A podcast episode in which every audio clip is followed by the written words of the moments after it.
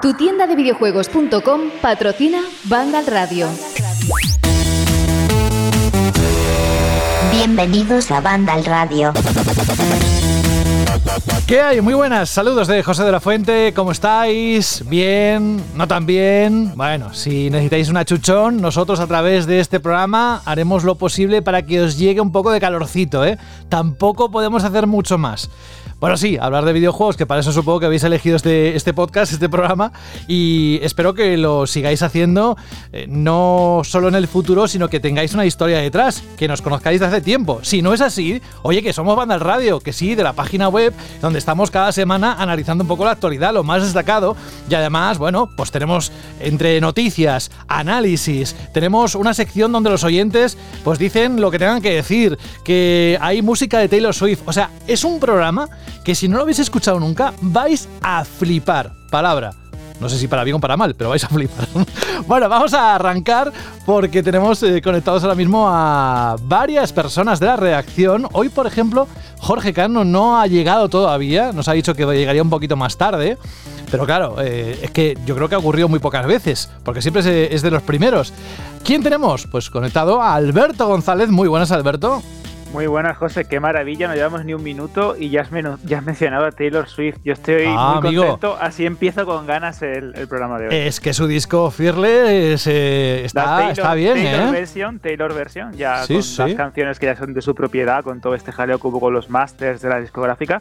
Y la verdad es que está bastante bien. Incluso me atrevo a decir que como Taylor ha ganado con los años a la hora de componer, de vocalizar, de cantar y demás, me parece un disco muchísimo mejor de lo que ya me pareció en su, en su día, ¿no? Creo que es bastante bueno. ¿Sabes lo que me gusta mucho? Es cómo suena, lo masterizado que está, lo bien. Está muy bien, muy bien trabajado, muy bien producido. Se nota mucho también, ¿no? Que ha habido como un cambio, una ruptura desde Reputation en adelante, Folklore, eh, Evermore, etcétera, y noto otra manera de producir, otra manera de editar los discos y eso siempre es bueno. Oye, que por cierto, eh, cambiando de tema rápidamente al cine, el otro día, después de muchísimo tiempo, pude ver la de King Kong no, no por la película en sí, sino por volver al cine y, tener esa sensación de disfrutar de la peli eh, con todo el sonido, toda la imagen. Oye, fue fantástico. La película es que no, fuera, no, fue una maravilla. es cierto, es cierto. Bueno. La película no es que sea muy allá, pero esa sensación de ir al cine, ver algo tan grande. A ver, a ver, a ver, esta película. de que no está muy allá. Eh, la película es bastante flojita para ser para ser lo que es incluso. Es palomitera. más buenas. es palomitera. Te sientas, la ves, la disfrutas, mira este sonido, mira el otro. Por ejemplo, claro, una película de, no es la isla de la calavera, que es la mejor película de la historia, pero, pero está, está, muy guapota la película. Bueno, no está mal. Yo me sigo quedando con la clásica que viene a ponerme pedante, con la del 62 y con King Kong se escapa, con las ya clásicas japonesas, pero está bien, está curioseta. Pero es lo que dice José, la experiencia de ir al cine, ver esos monstruos gigantes, ver el, sonido atronador, que nos hemos acostumbrado por muy buenas teles que tengamos, por muy buenos proyectores que tengamos. Por muy buenos auriculares que te los pegues a las orejas, no es lo mismo. No es lo mismo. El sentarse en la butaca y disfrutar de una película en cines. Y de hecho, eh, ha sido la película más taquillera durante la pandemia en muchos territorios, Estados Unidos, España también creo que está cerca de alcanzar los números de Tenet de Christopher Nolan. Y esto demuestra que la gente tiene ganas de ir al cine y que hay que volver poco a poco ¿no? a las películas evento gigantescas que te vayan llevando de nuevo a las salas. Vamos a ver si se recupera el sector que está bastante tocado. Y ahora dentro de poco Mortal Kombat, ¿no? También, que igual no es la séptima maravilla, pero bueno. Ya viene de todo. Fast and Furious, la, nueva, la novena entrega. Eh, se han retrasado algunas películas como la nueva de Top Gun, Misión Imposible también se vuelve a retrasar. Pero bueno, poco a poco ya se va cogiendo ese ritmo. Tenemos Dune también en septiembre. Bueno, vamos a ver cómo, cómo evoluciona todo. Lo malo es el toque de queda, que claro, las sesiones más tarde son 7, 8 de la tarde. Yo soy de todos los sábados a las 10, la sesión de las 10, 10 y media, vamos, no faltar durante años, pero a ver, lo primero es lo primero. Así que vamos a salir de esta y luego ya valoraremos el cine en su máximo esplendor. Bienvenido, Alberto, alguien que se ha colado por ahí. es Fran Gematas. Hola, Fran, ¿cómo estás? Muy buena de que estás muy bueno. Pues, bueno no sé, eh, eso lo, he oído yo en este chat antes, hace un momento, porque has colgado fotos tuyas en Twitter y está Rubén Mercado que dice... yo no sé ni de qué fotos habla. No sé, pero te ha visto el Twitter y dice, va, Fran, tío, no te imaginaba así. Y hoy he visto un momento de romance. Pero bueno, eh, ¿cómo estás tú? yo muy bien, muy bien, un poco no sé qué, esta semana no ha habido nada gordísimo, pero sí ha habido como muchas cositas pequeñitas, ¿sabes? Entonces como que tengo la cabeza ahora mismo un poco... Pero vaya, que ahora que con el programa, pues es como, no sé, a mí este ratito ¿Cómo está? ¿Cómo la cabeza? ¿Cómo está? vale, vale. Eso para comprobar. este ratito de, de radio enlatada aquí tranquilamente con vosotros como que me despeja un poco, ¿sabes? Pues mira, y a los oyentes escucharte y todo lo que tenemos que contar. Luego te preguntaré sobre lo de Nintendo y los juegos indies, pero déjame seguir saludando por alusiones. Rubén Mercado, muy buenas. Muy buenas, ¿qué tal? ¿Qué foto has visto? ¿Qué fotos has visto de, no de sé, pero la vi el otro día y no lo había visto, porque aquí parece que somos como hermanos, y lo somos, somos hermanos, pero muchos de nosotros no nos hemos visto nada más que por alguna foto, alguna red social. Algunos sí que han tenido la suerte de compartir. Y yo vi una foto que pensé que era Fran. Cuando vi la foto ya os aseguro que ya no pude leer mucho más. Eh, la verdad, y, no me lo imaginaba así. Pero bueno, así hablar de la foto, me he puesto así tierno y he tenido que buscar un vídeo, ya que sé que no me vas a poner ninguna banda sonora de mis actrices y cantantes preferidas, porque solo le hacer la rosca a Alberto, pues yo digo, me lo tengo que poner después de hablar de Fran. Oye, pues búscate la, la, música de la cacería, ponte una. Oye. Mira, mira, escucha, escucha. Hola, ¿qué tal, guapísimos? Aquí estoy, como veis, en esta casa maravillosa. Pues sí, grande, bonita, tiene de todo y debería de ser feliz, porque realmente he conseguido todo, todo lo que yo quería: fama, dinero, pero la verdad es que no soy feliz, porque me falta lo más importante que puedes necesitar en esta vida, el amor. Bueno, y nada, y quería mandar este vídeo para, para Frank, ya que he visto esta foto. Leticia Sabater con Frank, bueno, sí, lo veo. Cuadra perfectamente el perfil, el perfil que está buscando Leticia para compartir esa casa que además no necesita Securitas Direct porque desde el balcón la vigila entera, solo mirando por del balcón. y yo creo que, Fran, podrías presentarte directamente a, a, este casting. Es el Fear Date, pero bueno, sale Ibai, pues Fran con Leticia creo que cuadraría perfectamente.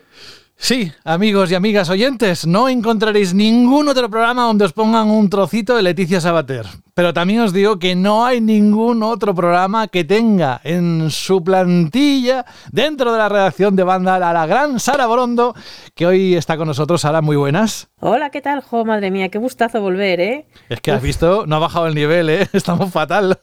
Seguimos eh, así temporada tras temporada. Bueno, te echábamos de menos.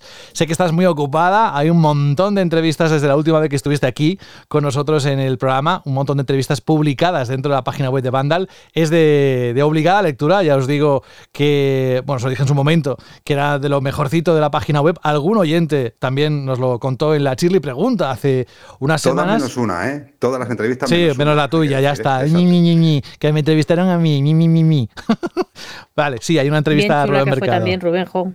Sí, además le podéis ver, si queréis ver a Rubén, buscad en la página web que ahí está. Bueno, en todo ese tiempo han pasado muchas cosas, pero a mí me gustaría que me dijeras a nivel de, jugona, porque sé que, algún título o unos cuantos ya han pasado por tus manos, pero me ha hecho bastante gracia lo que nos has comentado sobre el título de It Takes Two.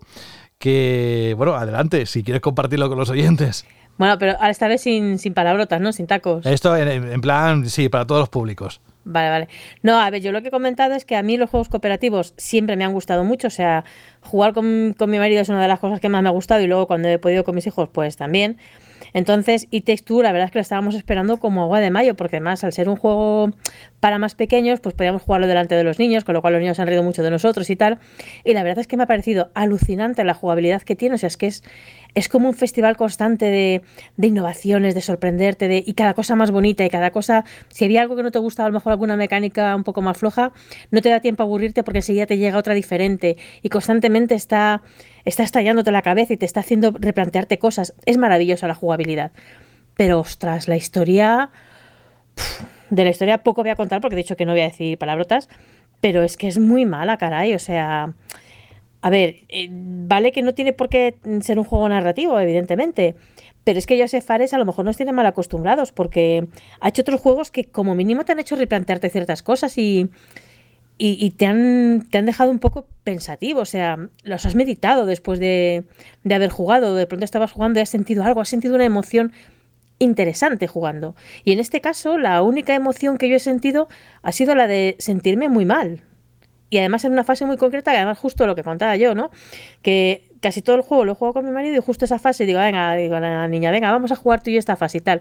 Ostras, si es una fase cruel. No voy a contar qué es, porque además es bastante avanzada, pero es una fase cruel. Mm, jolines, eso no se hace, caray. Eso se avisa. claro, porque además ni siquiera tienes opción, o sea, tienes que jugarlo así. Y yo era como, yo miraba a mi marido y lo miraba como, bueno, colega, y de pronto dice mi hija, no pasa nada, si es un juego. Digo, bueno, vale, sí, me parece muy bien, pero mm, no sé, a ver si aprendemos estas cositas. Que Pero no, no sé. también depende de la sensibilidad de las personas. Igual alguien que te esté escuchando y ha dicho, pues bueno, tampoco es para tanto. Pero, pero sí, bueno, No sé, está- y luego es muy decirlo. pastelero, José. O sea, eso es Sí. una telenovela de estas de, de Sí, sobremesa de los sí. fines de semana. Pero tío. ¿qué es lo divertido de ese juego? Jugar en cooperativo y descubrir esas mecánicas constantes que te están descubriendo, ¿no? Que te están mostrando. Totalmente. Y que en un momento está deseando matar a tu compañero y el día siguiente te dan ganas de besarle. O sea, al momento Por siguiente. Entonces, ejemplo. eh, eso está, eso está- a mí se me parece bien, me parece genial. O sea, que te haga sentir una y luego la contraria me gusta. Pero que se haga sentir que los dos sois malos. Bueno, título concreto de este It Takes Two aparte. Mm, De verdad que es un gustazo poder escucharte. Yo sé que tienes el tiempo limitado, eh, por eso quiero aprovechar el arranque de esta edición número 32, que no lo he dicho todavía, de la octava temporada de Vandal Radio, para preguntarte por algo que has cubierto para la página web de Vandal y que la verdad es que este año, especialmente, no sé por qué, quizás por la presencia de tres ministros que han participado en la presentación hace unos días del libro blanco de videojuego 2020, se le ha dado más bombo. Y a mí me gustaría saber un poco eh, qué se ha podido extraer, así rápidamente, porque apenas lo hemos podido tocar nosotros aquí en, en el programa. Mira, eh, la oportunidad es perfecta teniéndote aquí con nosotros.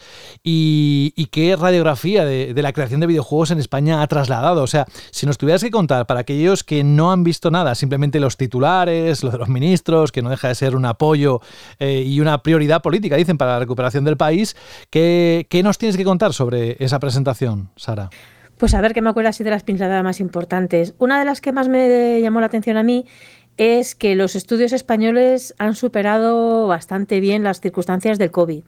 Porque lo mismo que otras industrias y que otras empresas eh, se han visto muy afectados en su funcionamiento, en España los estudios han reaccionado, bueno, en todo el mundo en general, el mundo del videojuego ha reaccionado bastante bien. Sí es cierto que ha habido algunos retrasos, pero, pero no tantos como podría esperarse.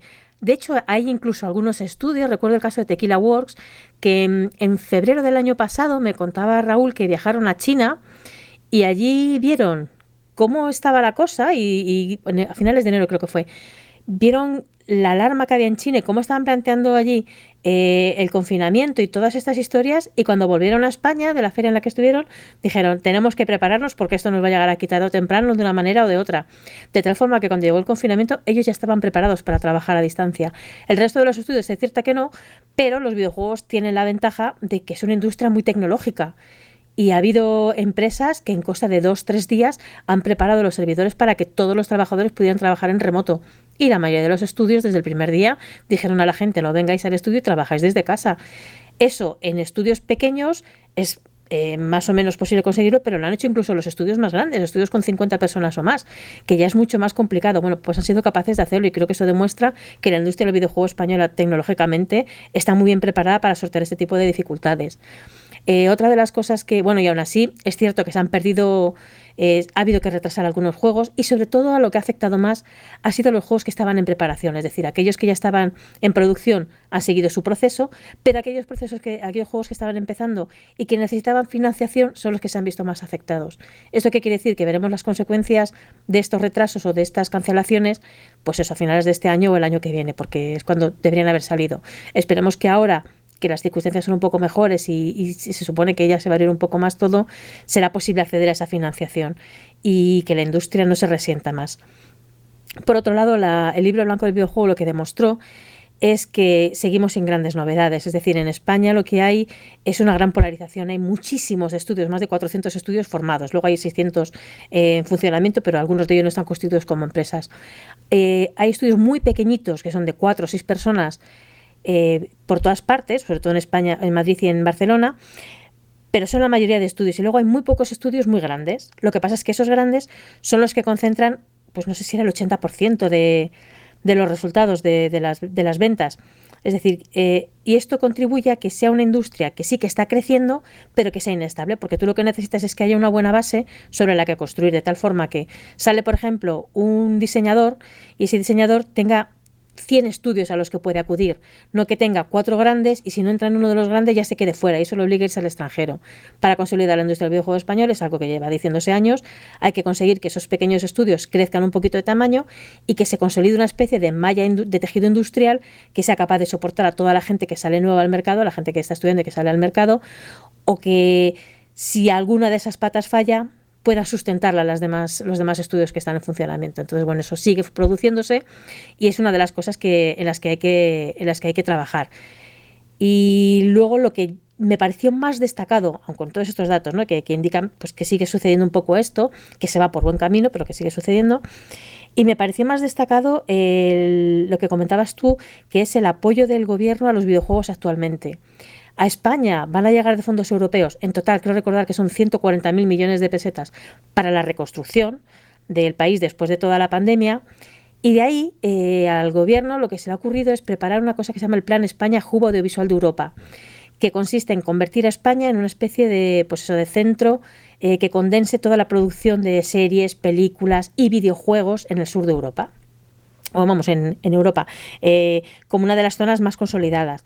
Y para esto quieren invertir 1.600 millones de euros. El plan que han preparado es un plan súper ambicioso. Entonces, de esos 1.600 millones de euros, todavía no se sabe qué parte va a ir para los videojuegos, pero sí sabemos que los tres ministros que comparecieron, que eran la ministra de Industria, Reyes Maroto, el de Cultura, que es José Manuel Rodríguez Uribes, y, Nadia Calviño, que es la vicepresidenta segunda y ministra de Economía y Transformación Digital, algo así se llama, en los tres dijeron que los videojuegos eran ahora un asunto prioritario para el gobierno español para la reconstrucción. ¿Por qué?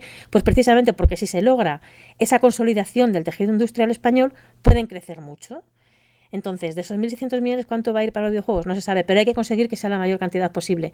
De aquí al verano, por lo que estuvieron diciendo los ministros, se supone que ya sacarán eh, los criterios que, tienen que seguir los proyectos que se presenten entonces, si yo fuera alguien relacionado con un estudio de videojuegos en España o quisiera fundar un estudio de videojuegos o preparar un proyecto, estaría súper pendiente de todo esto y dándole ya vueltas al coco para ver cómo podemos hacerlo. Teniendo en cuenta que entre los varios factores que han, que han planteado ellos es pues eso, consolidar esas pequeñas industrias de lo que estuvieron hablando, ¿eh? y hacer frente a la brecha de género porque sigue habiendo pocas mujeres en desarrollo español, vamos, en el desarrollo de videojuegos en España y en todo el mundo. Aquí han crecido dos puntos respecto al año anterior, pero sigue habiendo poco. Entonces, yo tendría muy en cuenta lo que ellos han dicho que va a ser prioritario para preparar algún proyecto de cara al futuro cuando se convoquen estas ayudas, porque van a ser ayudas muy importantes y que pueden suponer el tirón que estamos esperando en el desarrollo español para que se consolide y realmente seamos una potencia creadora de videojuegos, no solo consumidora como ahora.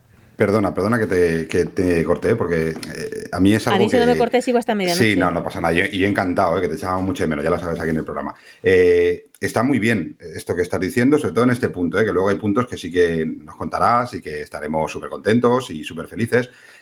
pero hay una cosa que yo no, hay dos cosas que yo no entiendo de este punto, ¿no? Se va a dar muchísima subvención, para el gobierno ahora es prioritario, cada vez que tienes una conversación, pues yo recuerdo esta misma conversación con el antiguo ministro de Cultura en, Gamescom de hace tres años, eh, en el que para él era prioritario el sector del videojuego como cultura, pero luego hablas con ellos y quitando Francisco Polo, que parece que sí que entendía la diferencia entre una PlayStation, una Nintendo Switch, una Xbox, no tienen mucha idea de más. Que está bien, que no hace falta que sean jugones, tienen que repartir bien los presupuestos, ¿no? Pero hay dos cosas que me chirrían. Tú estás diciendo, oye, va a haber este dinero, va a haber estos eh, cientos de millones de euros que se van a repartir. Si alguien tiene un proyecto, oye, es el momento.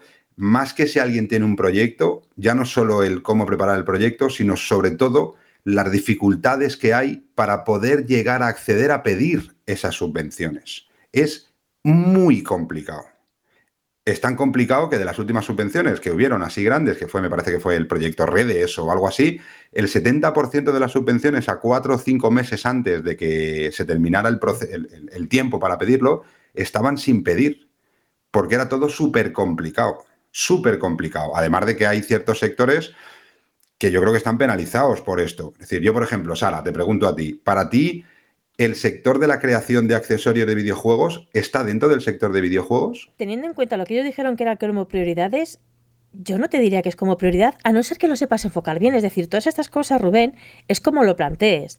Si ellos han dicho que tienen interés, ya te digo, en la creación de empleo femenino, en consolidar pequeñas estructuras, pequeñas empresas para que se conviertan en medianas empresas, y también estuvieron hablando de los Serious Games, pues a lo mejor hay que pensar la manera de dar una vuelta para ver cómo lo puedes meter por ahí. De todas formas. No, Sara, no, hay vuelta posible. La respuesta es no. La respuesta es no.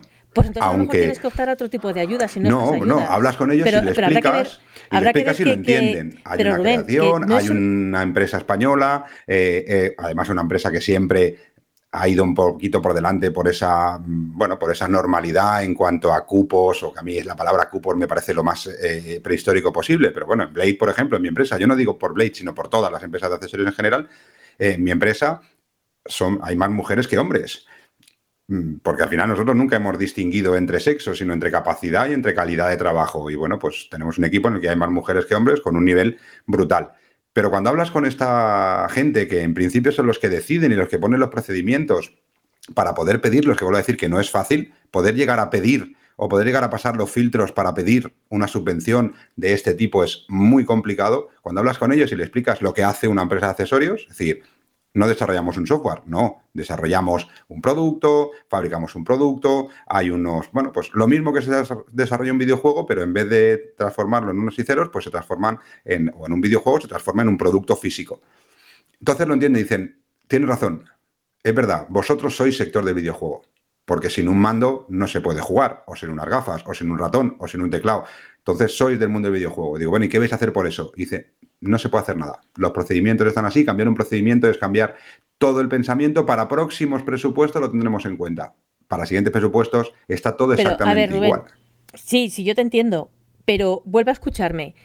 Depende de lo que ellos propongan. Y ellos están hablando de consolidar la producción de videojuegos, de tal forma que haya un empleo muy cualificado y muy especializado de gente que ha pasado por una formación universitaria pensada para desarrollar videojuegos. Lo quieren orientar a esto y lo quieren orientar a consolidar los estudios y quieren convertir, eh, como decía antes, a España en el hub multimedia de Europa.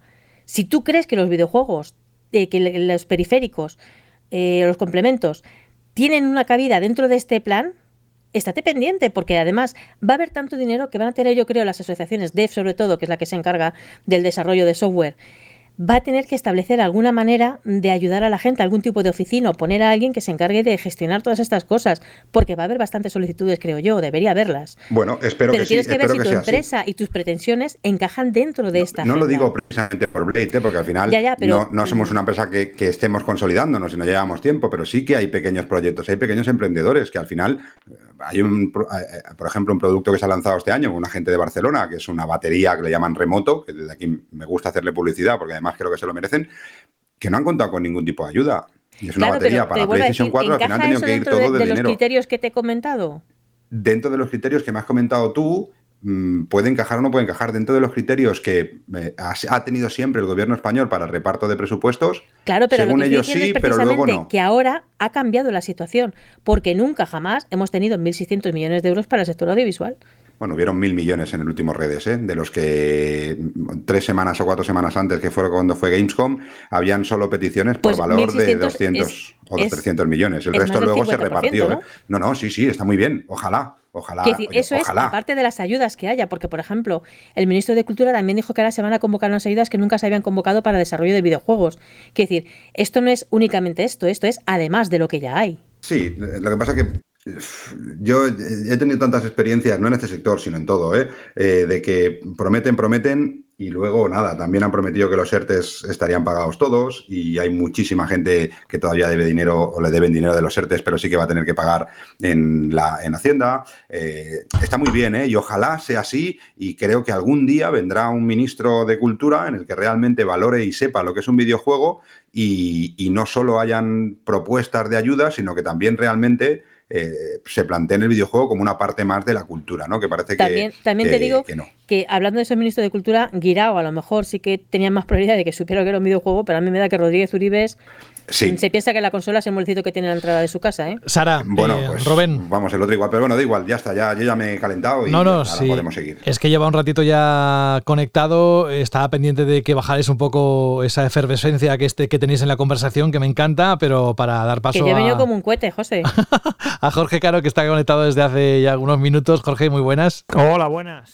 Que bueno, que te echábamos de menos. Hemos dicho que ibas a entrar un poco más tarde, pero sé que tienes cosas que preguntar o al menos que comentar de todo esto que estamos diciendo, seguro. Sí, lo primero, una alegría entrar y escuchar una voz femenina, porque aquí olía un poquito cerrado Manda al Radio las últimas semanas. Si hubieras Sara, entrado al principio, con hemos tenido hombre. otra voz femenina, ¿eh? Huele un poco a varón dandy y se agradece que esté, que esté Sara por fin. Y nada, y estaba escuchando atentamente todo esto que estáis aquí hablando y debatiendo. Y solo quería un apunte, pregunta o como sea.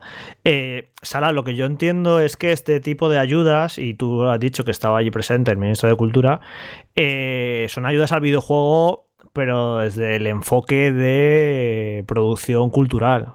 Sí. Cultural artística. Entonces yo entiendo que por eso. ¿eh? Ah, vale, vale. Entonces, si eso, si hay esa parte tecnológica también. Lo digo porque a lo mejor el tema está que no consideran a los, a los accesorios, no lo meten en ese paquete. Es como Claro, las ayudas al cine no ayudan a los que fabrican las butacas. Eso del es lo que yo le decía a Rubén, porque el plan este de España lleva el subtítulo, me parece recordar que era como ayudas a las formas de creación digital o algo por el estilo. Entonces, por eso le decía, ¿tú crees que lo que la fabricación de periféricos se adapta a esto? Porque a lo mejor lo que tiene que hacer es optar a otro tipo de ayudas. Es decir, estas son unas ayudas muy concretas que pretenden eso, atraer a España no solamente que se produzca aquí, sino atraer aquí inversión, que es una de las partes de las patas también más cojas del desarrollo español. Yo porque la gente se financia eso. su juego, no, Yo no hay financiación que- extranjera. todo lo que leí sobre este tema y demás, y, y tu artículo cuando estuve maquetando y demás, yo, vamos, entiendo que se están refiriendo constantemente al videojuego, Al como producción Sí. cultural, artística, pero no a lo que rodea al videojuego, que no digo que sea más o menos importante, sino que ellos se están centrando en esa parte, igual que las ayudas al cine, pues son a los que hacen las películas, no suele recibir ayuda las salas de cine, aunque bueno, en el caso este de la pandemia ahora sí, pero eso que es un poco a la, a la producción cultural, no por eso lo- el Eso tema de que se quede fuera, eh, pues es un fabricante de accesorios o tantos y tantos eh, empresas que, que son parte de la industria del videojuego también. Pero En sí cambio, que- sí que mm, en algún momento puntual, por algunas causas, que tampoco es el momento de decirlas aquí, pero que no eran realmente, bueno, da igual, objetivas, eh, si al, mundo, al sector del accesorio, de los periféricos, no entra dentro de lo que sería ese filtraje, ¿por qué a una empresa que desarrolle una consola, que no es una consola, que es un portátil, es un ordenador con pantalla y poco más, española, para ellos sí que hay una parte de ese presupuesto de ayuda. Porque depende de las características de cada convocatoria, Rubén, cada, cada, convocatoria Sara, tiene la sus única criterios. diferencia con las características de ese tipo de... Y no digo por la mía, ¿eh? porque yo por suerte o por desgracia nunca he tenido que eh, ir a este tipo de organizaciones a pedir ningún tipo de subvención ni de ayuda. Hay otras, como bien dices tú, que, que son más como ICEX y todo esto, que, que, bueno, que están más centradas y entienden un poquito más de esto. La única diferencia que había entre un proyecto y otro, dentro de lo mismo, no digo de accesorios y consolas, ¿eh? sino de diferentes consolas, era el nombre que firmaba el proyecto, Sara. Eso es lo que no me gusta. Eso es lo que no es normal. Es Pues decir, eso no lo sé, pero vamos, si alguien considera que no está bien, se puede impugnar siempre. Bueno, no, pero ¿qué impugnas para que le quite? Las impugnaciones en este tipo de cosas es para que le quite la subvención al otro. Joder, encima vas a joder al amigo o al compañero. No, Y lo que una- jode es ver cómo te quedas una- fuera. Un apunte sobre una cosa que ha hecho Rubén, que, que al parecer es muy complicado acceder a estas ayudas. En cierta manera, a lo mejor eso es bueno, porque luego pasan las cosas que pasan en la industria del cine, con las ayudas. Que a- no Sí, voy a entrar ahora a explicarlo, pero telita, que la gente si quiere, quiere información que busque lo que ocurre a veces eh, con las ayudas al cine en España. O sea, si las ayudas al videojuego en España tienen una barrera un poco más exigente y tal, o sea, a lo mejor dentro de lo que cabe no es malo. El problema es eso, No, que no, estén, no- que me refiero de a que- selección, Jorge. llegando a quien tiene que llegar. No me refiero de selección. De selección al final, oye, tú presentas, eso como cuando vas a una entrevista de trabajo. Oye, tú puedes presentar sin ningún tipo sin ningún tipo de limitación el currículum donde tú quieras. A ver, si estás presentando un currículum para un puesto de director general de Sony PlayStation y tú tienes el grado de escolar y poco más, pues lo normal es que no te seleccionen, que pasen unos filtros, ¿no? Pero yo entiendo que los filtros sean duros y lo entiendo perfectamente porque también sabemos que no solo en España, sino en un montón de países, sobre todo de Europa, hostia, eh, una subvención significa dinero de gratis para poder decir he hecho algo y después guardármelo al bolsillo, ¿no? Pero es que el problema es que no llegas ni a ese filtro. Es que no puedes acceder ni a la petición por la burocracia y por las limitaciones y los stoppers que hay para poder llegar a decir, oiga, estoy aquí, para que al menos analicen, que luego analizan y dicen, mira, tú no, pues porque llevas demasiado tiempo en el sector, porque eres más potente, menos potente, porque esto no son videojuegos, por lo que sea, ¿vale?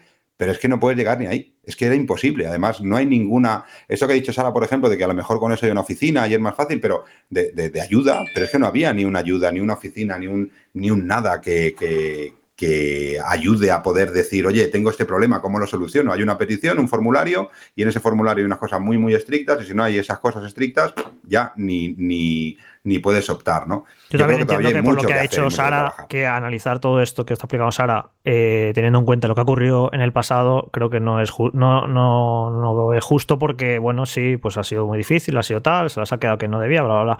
Pero bueno, pues esto son un nuevo tipo de ayudas con una nueva estructura y, bueno, pues no sé si funcionará mejor o peor, pero no creo que tengamos que opinar de este, estas nuevas ayudas en base a lo que ocurrió en el pasado y lo difícil que fue en el pasado y la mala información que había o la falta de oficinas. Yo creo que esto es completamente diferente por lo que yo he entendido y lo que me he informado y bueno, a ver qué tal, a ver qué tal funciona. Sara, yo te quería preguntar por un aspecto que me parece fundamental de este nuevo plan de, ayuda y, de, de, ¿no? de, construcción ¿no? de cara al futuro del videojuego en España, y es el tema de la, eh, la, creación de una red de incubadoras y lo que serían aceleradoras ¿no? de profesionales de, la industria del videojuego. Eh, esto se, lleva haciendo cierto tiempo, hemos visto que hay ejemplos en Barcelona, en Málaga, que es el que más me toca por, por cercanía con el polo de contenidos digitales, que es un lugar donde muchas empresas grandes y pequeñas, sobre todo pequeñas, se reúnen y generan un, un espacio abierto de construcción de videojuegos, de desarrollo, de tecnología, que creo que es bastante bueno a la hora de crear un tejido productivo real eh, ¿Cómo mm, incide este programa de ayudas en este tipo de, entornos y si hay algún tipo de nueva política o de nueva dirección bajo el gobierno actual? Bueno, voy a decir una cosa que llevo años esperando. Me alegro de que me hagas esta pregunta, Alberto. Después de esto siempre suele venir un tocho horrible, espero que no se os haga tan pesado. Porque es una de las cosas en las que incide DEF, que es la Asociación de Desarrollo de Software de España. Eh, es decir, ellos en el libros blancos siempre presentan una serie de medidas, ¿no? Que suelen ser como 10 medidas, bla, bla, bla, todo como muy un poco recargado tal. Y esta vez han decidido ir a por tres medidas claves en plan de, venga, ya, pedimos poco para que nos deis esto y además creo que son bastante sensatas. El primero de ellos, yo lo he comentado un poco antes, que se trata de atraer la inversión extranjera. ¿Cómo? Con incentivos fiscales, lo iban pidiendo muchos años. Es decir, si hacemos, damos incentivos fiscales para la inversión extranjera y para, para que se sienten aquí nuevas empresas, esto se trata de atraerlas, pues como han hecho otros países, yo que sé, como los países escandinavos, o como ha hecho Canadá, o como hizo Inglaterra en su momento y así atraes pues eso, nuevos estudios que, que potencien ese tejido industrial que decía y que, consigues que los pequeños estudios sean de tamaño mediano grande. En segundo lugar, y ya dentro del, plan específico este que comentaba yo, el de España Jugo Audiovisual de Europa, quedaos con el nombre porque vamos a ir a hablar de él en los próximos dos o tres años bastante, aquí piden cuatro medidas. Y la primera de ellas es esta que dices tú, que es la creación de una red de incubadoras y aceleradoras. Eh, porque ha funcionado muy bien, tanto la de Game BCN de Barcelona como el Polo de Contenidos Digitales que decías tú de Málaga, funcionan muy bien y hacen falta más de este tipo comentaban que no solamente potencian estos pequeños estudios que están empezando, es decir, chavales que, que, tienen pues eso, cuatro o seis personas que tienen un proyecto y que ahí les dan ese impulso, les dan esa energía y además les ayudan a gestionar la parte burocrática, que es la más rollazo y en la que todos tienen más inexperiencia, eh, menos experiencia, perdón.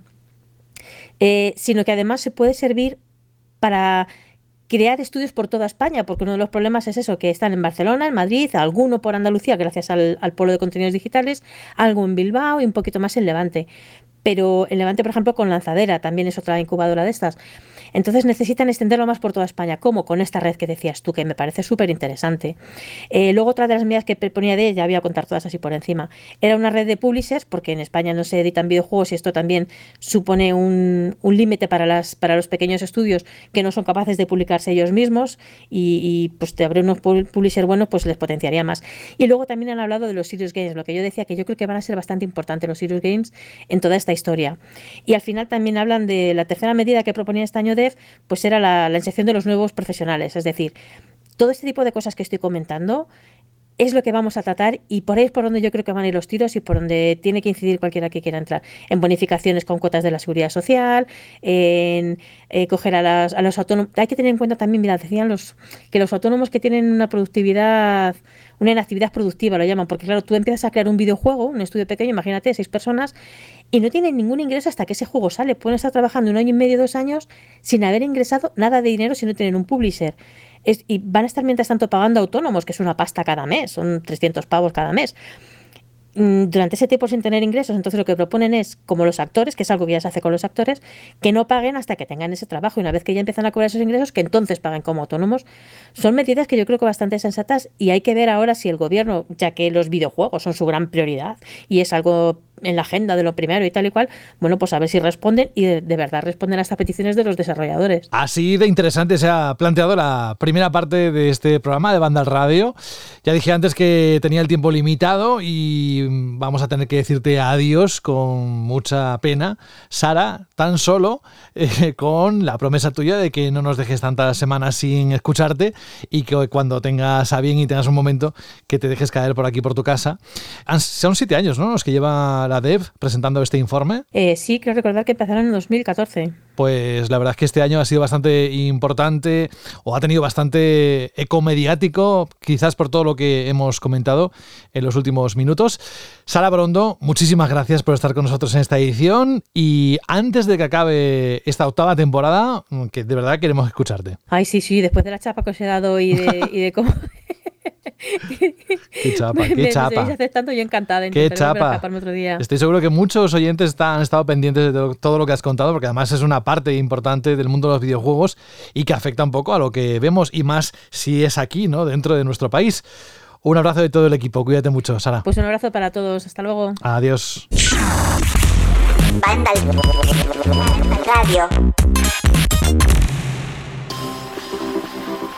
Jorge, es muy triste la actualidad de esta semana. ¿eh? Dos titulares me has puesto ahí. Dos tristes titulares. Más triste es pegar a un padre con un calcetín sudado en la cara. Bueno, es asqueroso, más bien. Y triste. Las dos cosas. Bueno, oye, ¿qué ha pasado estos últimos días? Cuéntanos desde la redacción de Vandal, bueno, eh, ha habido poquito movimiento, ¿no? Por lo que he visto en la escaleta. No, a ver, hay noticias, pues mira, por ejemplo, Days llega el 18 de mayo a PC, han sacado una actualización bastante importante, PlayStation 5, que soluciona algunas de las carencias de las que se estaba quejando la gente, como el hecho de no tener un, almacenamiento externo para copiar los juegos de Play 5, o ese bug del Blu-ray de cuando tenías un disco metido en la consola y le arrancabas, que dice que la gente que sonaba mucho, pues parece ya lo han solucionado. A ver, noticias y cositas hay. Lo que pasa que como sé que nos enrollamos y, o sea, que a ver, prefiero tocar un tema en profundidad y dedicarle un buen rato y, hablar largo y tendido y debatir que meter muchos y andar picoteando. Porque lo que he puesto en la escaleta a ti te parece poco, pero estás en un gran error porque ya verás cómo va a acabar. Vamos, que tienes mandanga para compartir, ¿no? Sí, sí, sí. Bueno, antes de nada, antes de entrar en el bloque que teníamos definido en, esta edición, me decía Fran antes, digo, pero hombre, pero no vais a hablar de los indies de Nintendo. Digo, no te preocupes, que te voy a dejar un minuto ni que sea para que cuentes qué ha ocurrido.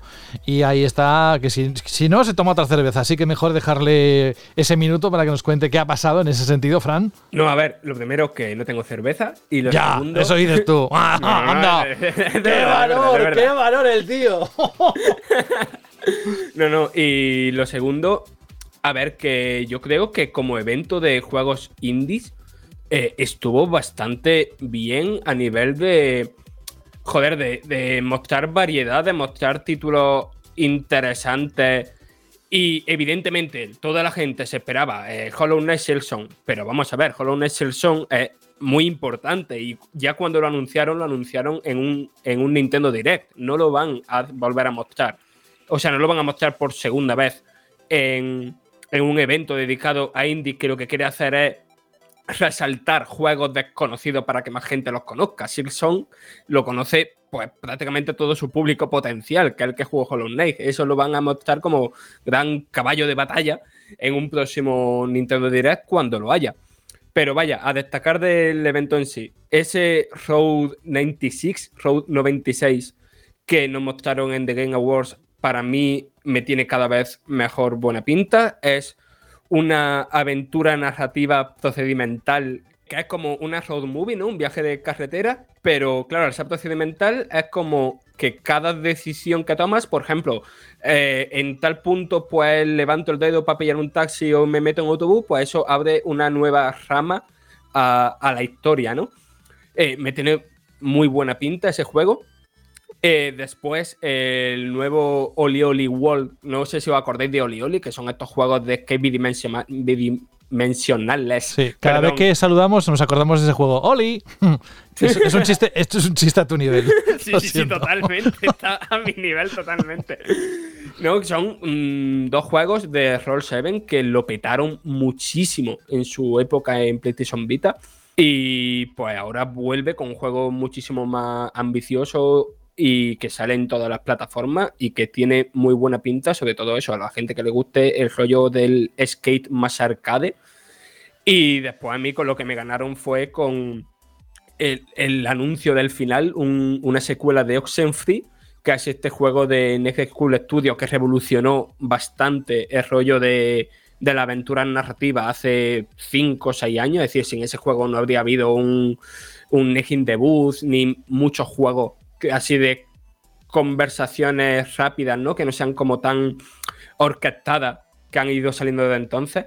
Y tengo muchas ganas de ver lo que han hecho esta gente, porque, no sé, el Afterlife que sacaron, que tuvo un tiempo en Game Pass, a mí me gustó muchísimo. Y después el otro juego que han sacado en Apple Arcade pues estaba bastante regulete. Así que a ver qué tal este. Y si alguien quiere ver el resumen que está en la página web, desde luego ahí está. Gracias por ese, esos pequeños apuntes sobre este evento de Nintendo. Vamos con más cosas que tienen que ver esta vez con Sony, porque yo creo que es donde, donde dice Jorge que va a haber mandanga. Vamos a empezar por esta sintonía que conocéis perfectamente. Esta semana conocíamos que Visual Arts Service Group, un estudio creado en 2007 para colaborar con el desarrollo de juegos internos, ha estado trabajando en un remake de The Last of Us original, según informa Jason Schreier de la publicación Bloomberg. Sin embargo, tras participar en otros juegos en los últimos años, el equipo decidió tener más control creativo de sus proyectos y tras un intento de actualizar el primer Uncharted, comenzó a trabajar en un remake de, atención, y aquí está la noticia, The Last of Us 2 para PlayStation 5, una revisión del original de Naughty Dog. La idea Dice el artículo era expandir algunas de las sagas más exitosas de la compañía, pero Sony no apoyó al estudio con los recursos necesarios. Según esta misma información, el último movimiento de Sony ha sido llevar este remake a sus creadores, a Naughty Dog. Mm, desde Visual Arts Service Group continuarán participando en el juego, aunque varios de los líderes del estudio han abandonado el equipo. Pero la mandanga viene realmente aquí, y es que el conglomerado japonés Sony es dueña de una docena de estudios en todo el mundo como parte de su sello PlayStation Studios, pero en los últimos años ha priorizado los juegos hechos por sus creadores más exitosos como Santa Mónica Studios, Naughty Dog, Guerrilla Games, en los que invierten decenas de millones de dólares en sus superproducciones. El periodista Jason Schreier asegura haber hablado con ocho fuentes distintas para un reportaje en el que se habla de cómo PlayStation Studios se está centrando en sus sagas superventas y en los estudios que las crean, dejando el resto de los estudios bajo el paraguas de Sony como equipos de apoyo, una situación que disgusta y bastante a los desarrolladores de esas firmas. Y no solo eso, porque al final seremos nosotros los perjudicados, los usuarios. Este foco puesto en sus mayores éxitos ha tenido efectos como la reorganización, que hablamos aquí hace unas semanas de algunos de sus estudios como Japan Studio, que prácticamente ha quedado reducido a los responsables de Astros Playroom. Y antes de dar paso a los comentarios de la redacción, otra noticia que tiene que ver es que no habrá Days Gone 2. Ben Studio, el estudio de PlayStation responsable de las sagas iPhone Filter y más recientemente de este precisamente, Days Gone, se encontró con el no de Sony cuando les pidieron hacer una secuela del juego de mundo abierto e infectados de PlayStation 4. La compañía de Oregon ha estado ayudando a Naughty Dog, como decíamos, a hacer ese juego multijugador y un nuevo Uncharted, que también ahí supongo que saldrán un montón de, de comentarios, pero ya no se ocupan, como decíamos, de este último. Schreier, para acabar, os comento que afirma que Ben Studio hizo un pitch a Sony en 2019 para desarrollarlo, pero que la compañía japonesa no dio el visto bueno por lo largo que fue el desarrollo del primer título y por la tibia recepción que tuvo entre la crítica. Y a partir de aquí Jorge, sé que tienes muchas ganas de, compartir tus reflexiones, así que adelante. Bueno, este, toda esta información, como siempre este periodista, eh, lo que dice lo podemos dar como que va a misa porque lleva muchos años y siempre ha dado exclusivas de este tipo y nunca se ha equivocado, tiene muy buenas fuentes en la industria. Además recomiendo mucho el primer libro que publicó y ahora justo acaba de sacar un segundo libro que no sé cuándo llegará a España traducido. Pero bueno, que en cualquier caso que no hay que poner en duda toda, toda esta información. Lo que sí se puede poner en duda, quien quiera, yo he discutido con amigos en estos últimos días, sobre todo el viernes pasado cuando apareció toda esta información, es si este artículo no es un poco tendencioso en cuanto a su enfoque. Porque titularlo eh, que Sony está obsesionada con los eh, blockbusters, ese obsesionada creo que es tendencioso, porque podrías decir que está enfocada, que está muy centrada, que, pero oh, la palabra obsesionada lleva, tiene unas connotaciones negativas. Y entonces eso ya es dar tu opinión como periodista de que esa actitud de PlayStation es obsesiva. y esa actitud de PlayStation de apostar por los solo por los grandes juegos, por los cuádruple A si queréis, o por las superproducciones.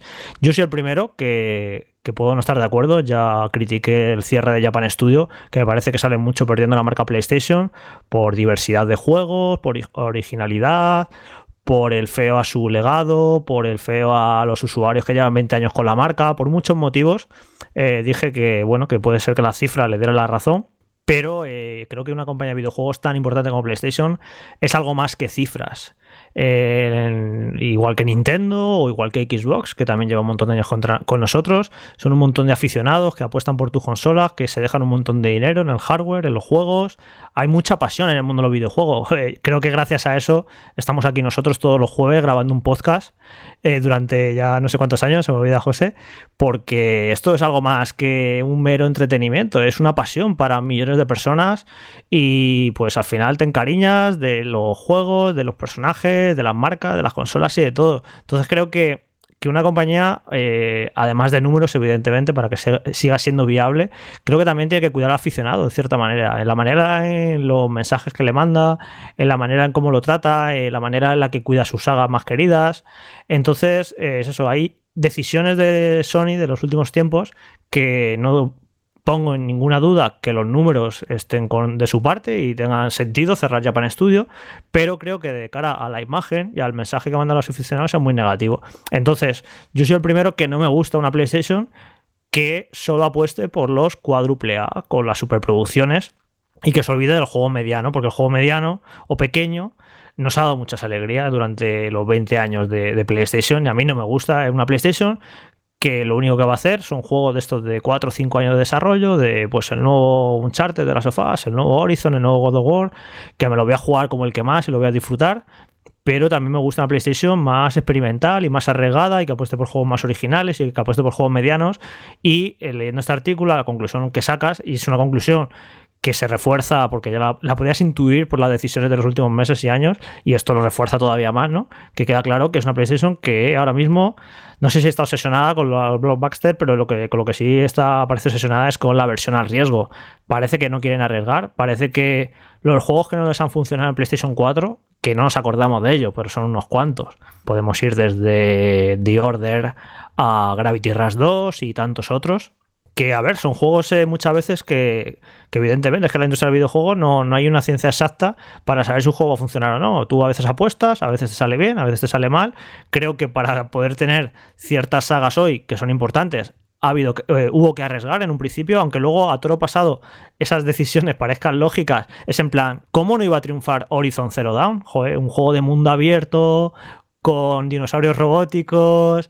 Pues eso es que estaba claro que iba a funcionar. Pues no, no estaba tan claro. Recuerdo perfectamente cuando lo presentaron en, aquel E3, que estuve en una presentación y la gente de guerrilla eh, nos comentaron que, que les costó muchos años levantar eh, Horizon Zero Dawn porque era un proyecto muy arriesgado y que les costó mucho porque estaban con la saga Killzone dale, eh, eh, sacando secuelas y que les costó mucho que Sony le diera luz verde. Mira, le dio luz verde por fin, sacaron un juego, un juegazo, ha vendido muchísimo, han creado una saga, va a haber una secuela, seguramente hay una película, hay una serie, bla, bla. O sea, para para poder crear sagas millonarias, siempre hay que arreglar un poco. De las sofás, igual, de las sofás ahora nos parece eh, una obra maestra incontestable, un juego que parece que, de manera natural tenía que ser así de bueno, pero también era arriesgado. Eh, Naughty Dog venía de hacer los Uncharted, que era un juego de Indiana Jones, de aventura, desenfadados para todos los públicos, y de repente se meten en un drama adulto de zombies que le salió fenomenal, pero podían haberle salido también. O sea, en un principio eh, hay que arriesgar algo. Entonces, una PlayStation que ahora parece que no quiere arriesgar nada, que parece, ojo, también esto hay que dejarlo claro.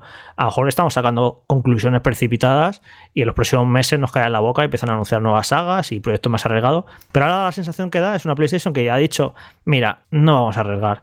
Lo, que van a hacer nuestros estudios, nuestros eh, grandes eh, pilares, que son Santa Mónica, eh, Naughty Dog, Guerrilla, Insomniac, y bueno, luego Polyphony con Gran Turismo, aunque yo creo que, que, están un escalón por debajo, al igual que Sucker Punch. Esos cuatro primeros que he dicho creo que son los pilares, porque son los que han hecho los grandes éxitos más recientes de PlayStation. Parece que esos van a ser los que van a hacer las grandes superproducciones, el resto estudios de apoyo y los juegos más arriesgados, entre comillas, como podría ser, por ejemplo, Returnal, que, que, sale dentro de dos semanas, esas producciones no las hace Sony dentro de su casa. No las hacen los estudios propios de PlayStation, sino que las hacen estudios externos mediante financiación, financiación eh, completa del proyecto, parcial, pagando exclusividades como la de Deadloop, que es una exclusividad de un año, como Final Fantasy XVI, que parece que se ha descubierto que va a ser un exclusivo de un año, y etcétera, etcétera. ¿no? Es en plan, bueno, estos juegos a lo mejor a veces más arriesgados van a seguir existiendo la marca PlayStation, pero no los vamos a hacer nosotros, que los hagan, que los hagan otros, otros estudios, nosotros les ayudamos económicamente, pagamos exclusiva, lo que queráis. Pero los estudios de PlayStation se van a centrar en hacer juegos, que creo que es una de las expresiones que decía el artículo que me gusta bastante, que es demasiado grandes para fracasar, ¿no? Es como, no, no puede fracasar God of War 2, no puede fracasar Horizon 2, no puede fracasar no sé qué va a hacer Naughty Dog, y, o sea, son juegos demasiado grandes para fracasar. Entonces, es eso, es una PlayStation que más que obsesionada con los blockbusters, yo creo que es una PlayStation que no, que parece que no, no tiene muchas ganas de arriesgar, que quiere ir a lo seguro, a lo que sabe que va a triunfar, y es una PlayStation que a mí me gusta menos, sinceramente, que la del pasado, que la de que la que existía con la primera PlayStation, que fue una que siempre, siempre arriesgó mucho. O sea, con juegos muy experimentales y muy extraños y muy marcianos, tanto en las consolas de sobremesa, luego, sobre todo también en las portátiles. Y ahora es una PlayStation que ha dicho, no, nosotros vamos a hacer los juegos estos mastodónticos, que sabemos que van a vender un montón, y riesgos los justos. Entonces, ese, en ese sentido, no me gusta ese camino que están llevando, pero bueno, en cualquier caso, el tiempo dirá si la estrategia es acertada o no. Y luego, si, si no hay algo mucho más de lo que no estamos eh, viendo, también porque ellos tampoco están diciendo mucho. Eh, creo que en los últimos meses está habiendo un montón de información un tanto negativa en torno a, la marca PlayStation y creo que están demasiado callados. Eh, no salen a, dar confianza o a dar mensajes positivos, pero que esto se arregla de un día para otro. Esto a lo mejor ahora en mayo, junio hacen su conferencia, aunque no vayan a L3, seguro que va a haber un, un, State of Play y a lo mejor ahí nos dejarán claro que hay un futuro brillante para la marca, tanto de sagas establecidas como de nuevos juegos, como de juegos medianos, juegos pequeños, etcétera, etcétera. O sea, eh, creo que también estamos todos pegando en general de sacar eh, demasiadas eh, conclusiones de una generación que acaba de arrancar, que lleva con nosotros, no sé si ya hace seis meses, y que veo por ahí también ciertas corrientes de opinión de, es que Xbox lo está haciendo todo perfecto y PlayStation lo está haciendo todo fatal. Bueno, pues de momento PlayStation está haciendo las cosas muy mal, pero al menos su consola ya han sacado varios juegos para ella y para Xbox todavía estamos esperando que Microsoft saque un juego. O sea que, que ni una está tan bien ni la otra está tan mal como se están intentando vender ciertas narrativas, pero sí que yo dejo claro que hay ciertas decisiones que están tomando, ciertas tendencias que a mí no me, no me gustan demasiado, pero bueno, hay que ser también un poco cautos. Y luego ya una, última cosa, lo del remake de The Last of Us me parece de idea, idea de bombero. O sea, es una, es una cosa que lo único por lo que no me creería el artículo es como alguien en PlayStation ha podido dar luz verde a hacer un remake de The Last of Us. O sea, hacer un remake de un juego que salió en 2013, que no tiene ni 10 años. Es que me parece tan absurdo. Y ya no hablo ya de que económicamente volvemos a lo mismo. A lo mejor pues eh, lo sacan y venden un montón porque como el original vendió mucho, pues si sacan un remake, yo que sé, habrá supuesto que también va a vender mucho. Pero como decisión artística, como necesidad de que no hay ningún tipo de necesidad de un remake del primer de las sofás, por favor. Es que me cuesta creerlo, ¿eh? Y mira que si está en ese artículo, estoy seguro que es cierto. Pero en serio, es que me cuesta imaginar que ahora que vayan a anunciar, ah, vamos a sacar un remake del primer de las sofás, un juego que no tiene ni 10 años. Y porque no sé, es que me parece muy, muy absurdo. Yo todavía no descarto que al final se echen para atrás con eso, porque es que en serio, no, yo no lo, no lo entiendo. Por más que lo he pensado, qué tipo de lógica tiene eso. Es que no se lo encuentro, la verdad. A ver, yo estoy mm, súper de acuerdo con todo el discurso que has dicho, Jorge, y yo creo que esto como que ya se veía un poco venir desde que mostraron ese sello de PlayStation Studios, ¿no? Y que se creaba ahí una semejanza hiperclara en la propia Marvel Studios, ¿no? En plan de nosotros lo que nos importa son nuestras sagas superventas y eso es lo que somos, no somos ni nada más ni nada menos, ¿no? Y yo me gustaría muchísimo que, que, Sony no dejara de lado su periodo más experimental, tanto el que tuvo en PlayStation 2 como las cosas súper raras que financió en PlayStation 3, ese, ese MAG, ese Tokyo Jungle, y, pero sobre todo aquello Mm, no sé, Wipeout, eh, Ribbon, Ape Escape, cosas que, que, yo creo que contribuyeron muchísimo a la cultura del videojuego y que veo que ahora mismo Sony no está cero interesada en contribuir a la cultura y solo quiere contribuir a la industria, que me parecen dos cosas muy distintas. Y más allá de toda esta situación ¿no? que nos puede afectar más a nosotros, a mí también me preocupa desde la parte más interna de PlayStation. O sea, yo, yo tengo la concepción de que todos los estudios first party son estudios repletos de personas que son auténticos genios. Que a veces les sale mejor, que a veces sale peor, que siempre tienen que estar ligados a unos presupuestos, pero que si están ahí, son genios. Y lo, lo que deja entrever esto es que ahí está habiendo y va a haber eh, una fuga de, de, de esos grandes cerebros, porque evidentemente si tú eres una persona creativa y te tienen para apoyar las creaciones de otro equipo, pues en cuanto te salga una oportunidad te vas a pirar. Y yo creo que eso puede hacer mucho daño a PlayStation Studios en, en general. O sea, esto se ve este equipo del que hablaba al principio José, de Visual Arts, es un equipo que siempre se ha dedicado al tema de, eso, de apoyar a la inmensa mayoría de los juegos First Party AAA de PlayStation de los últimos años. Pues si os fijáis, en los créditos están ellos. Y ya un poco de eso y esto es lo curioso, un, se creó un pequeño equipo dentro de Visual Arts para crear su propio proyecto, pero su propio proyecto ya que ni siquiera ansiaban hacer una propiedad intelectual propia. Empezaron diciendo de crear ellos mismos un remake del primer Uncharted, pero pensaron después, Uf, esto es muy grande, esto requiere mucho tiempo y mucho dinero, esto no nos lo van a probar. Sí que vamos a pasar ahora a un remake de PlayStation, que eso a lo mejor sí no, de PlayStation, un remake de The Last of Us, que eso a lo mejor sí no, los, sí no lo pueden comprar. Cuando le vendieron la propuesta a Herman Hulst, el presidente de PlayStation Studios, les dijo que Nanai y lo que llevaban avanzado, eso se lo dieron a Naughty Dog. Aquí estoy de acuerdo en que a nivel artístico eh, esto no aporta nada, pero a nivel de pasta eh, esto va a aportar una cantidad de dinero porque yo creo que la estrategia aquí y creo que el motivo por el que no se ha lanzado un ya un parche Next Gen para The Last of Us Parte 2 es porque a la vez que la serie de The Last of Us de HBO se va a vender para PlayStation 5 un pack con The Last of Us Remake y The Last of Us Parte 2 remasterizado y muchísima gente pues, va a descubrir la saga gracias a esa serie y de paso va a jugar los videojuegos. Después, el tema de lo de Vende Studios es también un, un. O sea, el, el, equipo estuvo durante buena parte como de tiempo como un equipo de apoyo, es decir, la gente que te ha creado Siphon Filter, la gente que te ha creado el pelotazo que ha sido Daisy Gone, lo estás poniendo como un equipo para ayudar a, Naughty Dog a un juego multijugador que no se dice cuál es, pero se da bastante por hecho que es ese multijugador de The Last of Us 2 que al final no se incluyó en el juego y hacer un Uncharted propio bajo supervisión de Naughty Dog. Después de la fuga de varios directivos de Ben Studio, los directivos que, que quedaban dijeron, oye, quitarnos del proyecto de Uncharted que queremos hacer nuestras propias cosas y ese proyecto de Uncharted ahora mismo no se sabe quién lo tiene. Eh, hay gente que da por supuesto que, al igual que ha pasado con el remake de, de, de The Last of Us, ha pasado a Naughty Dog. Hay gente que dice que, que no está nadie con él, pero eso está por ver.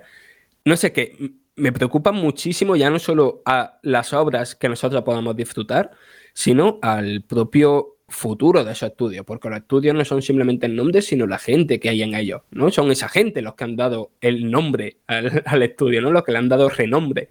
Y si esa gente eh, se harta de hacer trabajo cero creativo y se pira, pues por mucho nombre que tenga el estudio, no va a quedar más que, que, que los cimientos, vaya. Yo es que entiendo aquí que la, postura de Sony como empresa, ¿no? Como eh, creadora de contenido de gran presupuesto, que sabe que va a tener una repercusión comercial, que sabe que va a tener eh, las riendas de la conversación social y publicitaria durante un par de semanas, cada vez que lanza un juego PlayStation, es un evento. Eso lo tenemos claro, un evento nivel eh, Marvel Studios con las películas de los Vengadores, un evento nivel Star Wars. Son grandes eventos que todo el mundo o todo el mundo quiere participar de, en ellos eh, en lo relacionado a los videojuegos. Eso lo entiendo. Tienes que alimentar esa maquinaria que es muy beneficiosa a nivel comercial y que ya se ha convertido pues parte de tu marca o parte de tu señal de identidad como, como plataforma de videojuegos. Y es lógico que quieras potenciar tus sagas, tus licencias, tus personajes y estos grandes blockbusters del, del ocio digital. Pero eh, las grandes empresas triunfan muchas veces cuando diversifican su contenido o cuando llegan a un amplio espectro de público. Estas obras llegan indudablemente a una gran parte del público, pero un buen segmento de ese, de ese cliente potencial del, del, mundo del videojuego también se interesa por, por, por, otros juegos que a lo mejor no que están dentro de esta etiqueta de, gran producción o de gran marca o de gran saga. Y en esto Sony lo había hecho muy bien y lo ha hecho muy bien durante muchísimos años. Sabían, como ha comentado Jorge, ha comentado Fran, eh, intercalar un juego grande con otros más arriesgados, más frescos y más pequeñitos. Esto lo hemos hablado un montón de veces aquí en el podcast e incluso lo estuvimos comentando recientemente con el caso del cierre o reestructuración de Japan Studios. Claro, cuando tú como marca solo te centras en una, en una parte de la balanza, eso se desequilibra y generas, generas un, eh, una imagen de marca o un karma negativo. Y eso el, consumidor y el, y el, jugador lo percibe. Eh, yo conozco gente que disfrute tanto con Kratos o como con las aventuras de Aloy como con un juego japonés pequeñito de un estudio independiente que solo lo saca en PlayStation o que está editado bajo el sello de Sony.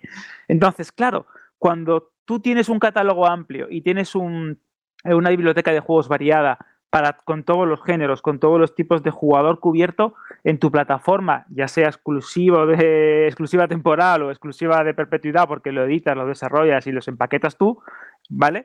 Eh, eso se nota y el jugador está feliz, está contento.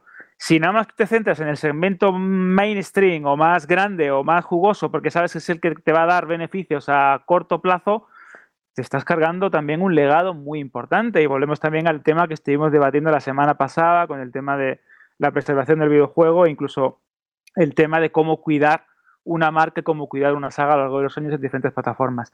A mí esto me aterra. Me aterra este tipo de noticias porque estamos hablando que hayamos salido, ¿no? En cierta manera, de la, de la era o de la generación de los remasters, de los remakes, de las readaptaciones, reconversiones y versiones de títulos de generaciones pasadas, y ahora nos encontramos que quieren hacer un remake por todo lo alto de un juego que ya tuvo una gran remasterización en la generación pasada, en 2014, como en el caso de, las sofás. Así que, pues creo que eh, bueno para la industria esto no es. Y como bien ha apuntado Fran, creativamente es bastante malo. Porque, eh, como también ha comentado mi compañero, en un estudio, en una editora o en una empresa, eh, sobre todo en esta, en esta industria, que aparte de, de ser una industria es también eh, artística y hay un, una labor muy importante a la hora de crear un videojuego que es, es arte puro y duro, ya sea de crear ilustraciones mm, que al final van a cobrar vida en tres dimensiones en un videojuego, personas que desarrollan y crean mundos virtuales en 3D con una tableta gráfica y un, y un pencil es decir, hay personas cuya creatividad se está coartando y cuya creatividad se está mirando en relación a crear remakes o a crear secuelas de sagas que ya están más o menos asentadas. Si eso lo cortas, si eso lo eh, pisas con una bota y te acabas cargando ese, desarrollo, esa persona o va a buscar otro sitio o se va a conformar porque tiene un buen puesto de trabajo y no le importa y se acaba convirtiendo pues, en una especie de, de desarrollador gris o de figura gris de, de, un empleado más dentro de una gran multinacional y es una lástima. Así que mm, vamos a ver, como comentaba también Jorge, qué parte de verdad e, hay en esto y sobre todo qué se acaba confirmando y qué se acaba constatando eh, bajo la forma de un videojuego, porque también conocemos casos de juegos que están a punto de salir, desarrollos que están a punto de concluir, hay un cambio de timón, hay un cambio de política, te anuncian tres, cuatro cosas diferentes en tres o cuatro ferias y la percepción cambia y la perspectiva pues nos es completamente diferente de un día para otro.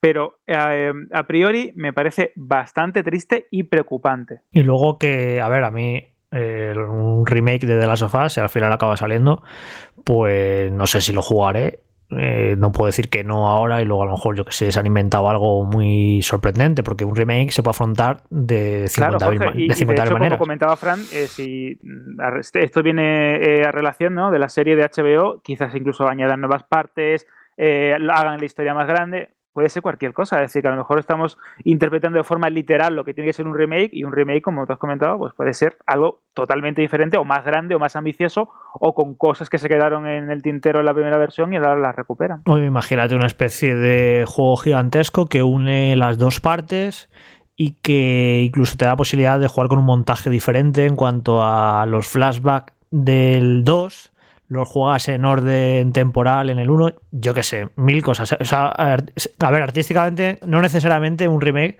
es algo negativo, porque, bueno, los remakes son tan viejos como la historia del cine. Se llevan haciendo desde los principios de la historia del cine y hacer un remake no necesariamente quiere decir que repitas lo mismo. Se puede hacer, se puede afrontar de, de 50.000 maneras, pero en cualquier caso, eh, si están haciendo un remake de The Last no están haciendo otro juego. o sea, si están haciendo ese juego, no están haciendo algo diferente, algo nuevo, algo. Y eso es lo que me molesta de ese remake. No su existencia en sí misma, sino que estén dedicando esos recursos a eso en vez de a otro juego. Y a mí me extraña mucho que Naughty Dog, eh, que es la niña mimada de Sony, debería serlo, eh, se conformen con hacer un remake de The Last of Us. Yo creo, estoy seguro que después de las Saga Uncharted, que ya dijeron que, dejaban atrás, aunque ya veremos, y después de cómo finalizaba eh, The Last of Us 2, yo mm, me extraña que Naughty Dog no tengan ganas de hacer algo nuevo. Estoy seguro que quieren hacer una saga nueva y quieren hacer algo nuevo. Aunque también hace poco publicado la noticia de que lo de trabajar en dos equipos, que hasta ahora no se les ha dado bien del todo. Pero yo imagino que, bueno, pues a lo mejor tendrán a un equipo B con este remake y a otro equipo con lo, verdaderamente nuevo. Pero es eso me fastidia porque eh, es eso, dedicar recursos a un remake de un juego tan reciente, pues es eso, es un montón de recursos que no estás dedicando a crear algo nuevo. Y bueno, pues a ver qué, a ver por dónde, por dónde sale. Y no sé, a lo mejor esta información es de una fecha y luego, pues yo qué sé, Sony recula y se da cuenta de que no tiene mucho sentido tirar para adelante con, con este, con este remake. Así que a ver qué, a ver qué ocurre en los próximos meses. Aunque de momento, eh, bueno, ya sabemos lo que está trabajando Santa Mónica, que es God of War 2, ya sabemos Guerrilla, que está trabajando con Horizon 2. Eh, Insomniac, evidentemente, está trabajando con un nuevo Spider-Man, seguro. Y queda por saber, pues, qué es lo que estará haciendo Naughty. Y yo imagino que de tener que hacer su gran conferencia ahora de cara al E3 Sony, y de tener que anunciar algo gordo, lo único verdaderamente gordo, gordo que les queda por anunciar es eh, qué está haciendo Naughty Dog para PlayStation 5. Entonces, si el primer gran anuncio de Naughty Dog para PlayStation 5 va a ser un remake de The Last of Us, yo creo que suena decepcionante, ¿no? Imaginaos que esto no se hubiera, no se hubiera filtrado, no se hubiera dicho y que estuviéramos eh, viendo esa conferencia, que no sé si será en mayo, será en junio, y todo expectantes, y bueno, un anuncio y otro, tal. Y bueno, el último gran anuncio, ¿no? Que, se espera de cierre, que, en otros años ha sido el respectivo vídeo de Naughty Dog, y todos expectantes, y sale el logo de Naughty Dog, entonces nos emocionamos, ¿qué será? ¿Qué será? y de repente vemos que es un remake de The Last of Us 1, ¿no sería un poco que te quedarías planchado? No sé, yo creo que algo tienen que tener por ahí, algo nuevo, algo diferente, y que creo que debería ser lo, que anuncien primero, ¿no? Porque creo que, que anunciar que su debut, que su debut en, Play 5 va a ser un remake, que ya hice lo mismo en Play 4, ¿no? Que fue un remaster del primero. No sé, es un poco, a mí me parece un poco raro que debutar en Play 4 con un remaster de The Last of Us y debutar en Play 5 con un remake de The Last of Us. Me parece un poco disparatado, la verdad, por más vueltas que le dé. Sería un poco bajona y otra cosa que, habéis pasado así por encima antes, pero que creo que, que es importante, es el tema de la comunicación de Sony desde que lanzaron PlayStation 5, que estoy viendo. O sea, me da la sensación, por mucho mal que se hable alrededor de ellos, ¿no? por, por esa falta de comunicación, ahora mismo su estrategia es hablar simple, solamente del próximo gran lanzamiento. Ahora se habla muchísimo de Returnal, cada, cada dos semanas o cada semana te sacan un nuevo vídeo de algo o un nuevo artículo en el blog de algo. Y de, cuando salga Returnal harán lo mismo con Ratchet Clank y, cuando, y, durante ese momento no se va a hablar de nada que no sea Ratchet Clank y después harán lo mismo con Horizon. O sea, yo creo que, que, que, esa es la estrategia a la que se dirigen. Creo que puede ser beneficiosa por un lado, pero por otro lado, si tú no comunicas, van a comunicar por ti. Y a lo mejor cuando comunican por ti, dicen cosas que no quieras que se digan, ¿sabes? Bueno, es que esa es otra también bastante importante. En anteriores podcasts eh, hemos comentado también y hemos debatido la estrategia de comunicación de Sony.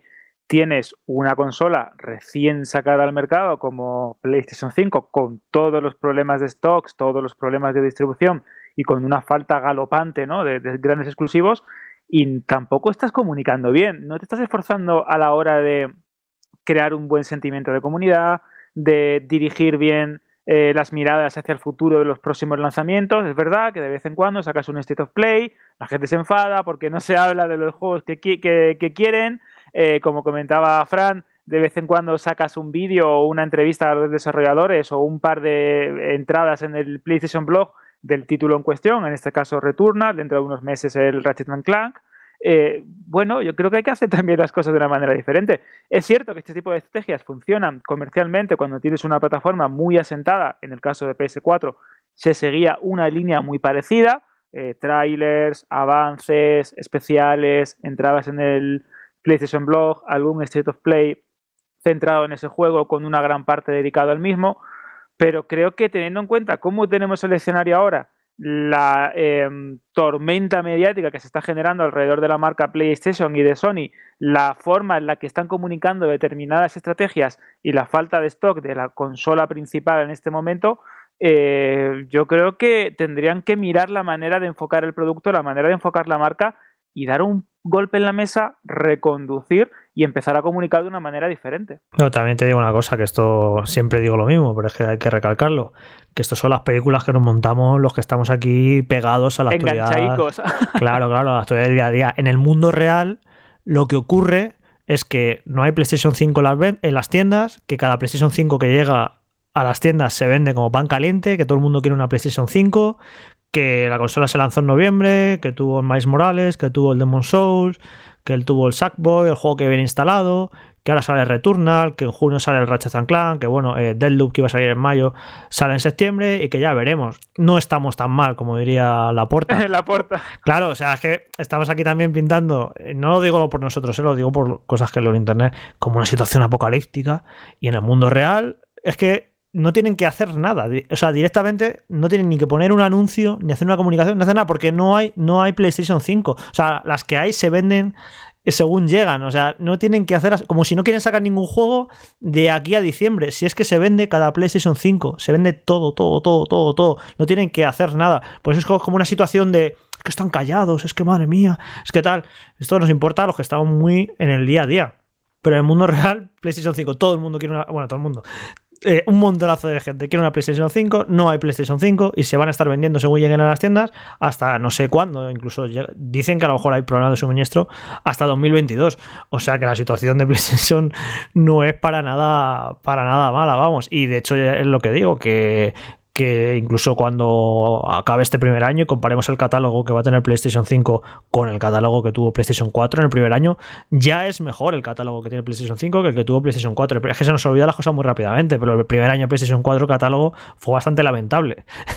o sea, no está, no está mal el catálogo de PlayStation 5 y ya veremos a ver qué, juegos lanzan estas navidades. Y repito, tampoco es que no hace falta irse al catálogo de, PlayStation 4, eh, simplemente mirar el catálogo de la competencia a ver qué juegos ha sacado. Así que, que tampoco hay que pintar la situación ahora apocalíptica de PlayStation, pero bueno, sí que comentamos que ciertos aspectos, ciertas decisiones y una estrategia eh, que nos preocupa un poco, sobre todo ahora Jim Ryan, que se le está pintando como una especie de, de villano al frente de todas estas decisiones, pero estas decisiones vienen ya de muy atrás. Esto ya lo comentábamos, que, hubo una reestructuración gigantesca en la compañía, que el foco se ha ido de Japón a Occidente, bla, bla, bla. Y bueno, pues estamos empezando a ver un poco todas estas decisiones. También la llegada de los juegos de, PlayStation a PC, ahora sale Days Gone en mayo. Y bueno, hay que ir viendo cómo, cómo se va situando todo esto. Pero en cualquier caso, si ahora llega eh, junio, sale Ratchet Clank y es un juegazo que alucinas y nos encanta, pues todas estas cositas pues se te olvidan un poco. Ahora sale, o sale en otoño Horizon 2 y es increíble y aprovecha la potencia de PlayStation 5 y nos deja con la boca abierta pues mira, pues se hablará de eso y no se hablará de otras cosas. Lo que pasa es que ahora estamos muy aburridos, hay, hay poca actualidad, la verdad, hay, salen pocos juegos y hay más tiempo para todos estos debates sesudos de las estrategias de las compañías, de la mala comunicación o no. Pero como digo, en el mundo real os aseguro que, la gente ni, se entera de todo esto. 2022, dice Jorge Rubén, tanto va a ser hasta que se restablezca el, el suministro de PlayStation 5 y supongo que mm. Series X igual, ¿no? Bueno, a ver, yo creo que es difícil pensar o saber si va a ser en 2022, qué es para, qué es para todos nosotros un reabastecimiento o problemas de suministro, qué es para ellos la palabra problemas de suministro. Yo no me voy tan allá, yo me voy un poco a, por ejemplo, ahora, 2021, abril, eh, sí que hemos visto un par o tres de semanas en el que, bueno, pues que se han vendido, la consola más vendida ha sido PlayStation 5, ha entrado algo más de lo normal de reposiciones de stock en el canal, pero como dice Jorge, que me encanta esa palabra de que se vende como pan caliente, exactamente, se vende como pan caliente y no precisamente a 50 céntimos como se venden en muchos sitios los panes calientes, pero se vende todo lo que llega, sobre todo de PlayStation, que, todo lo que entra sale, eh, sigue habiendo muchísima demanda en el canal, pero ya se está empezando a ver que este mes de abril seguramente las reposiciones que entren serán muy pequeñas o incluso muchas semanas no entrarán, no entrará nada de reposición por parte de Sony, ¿no? ¿no? No sabemos el por qué, porque antes aún te daban alguna excusa, pero ahora pues bueno, pues no hay, pues no hay, ¿no? Igual que hay algo que está pasando de manera sorprendente en el mercado, que es que no hay mandos de PlayStation 4 en el mercado. Están totalmente agotados.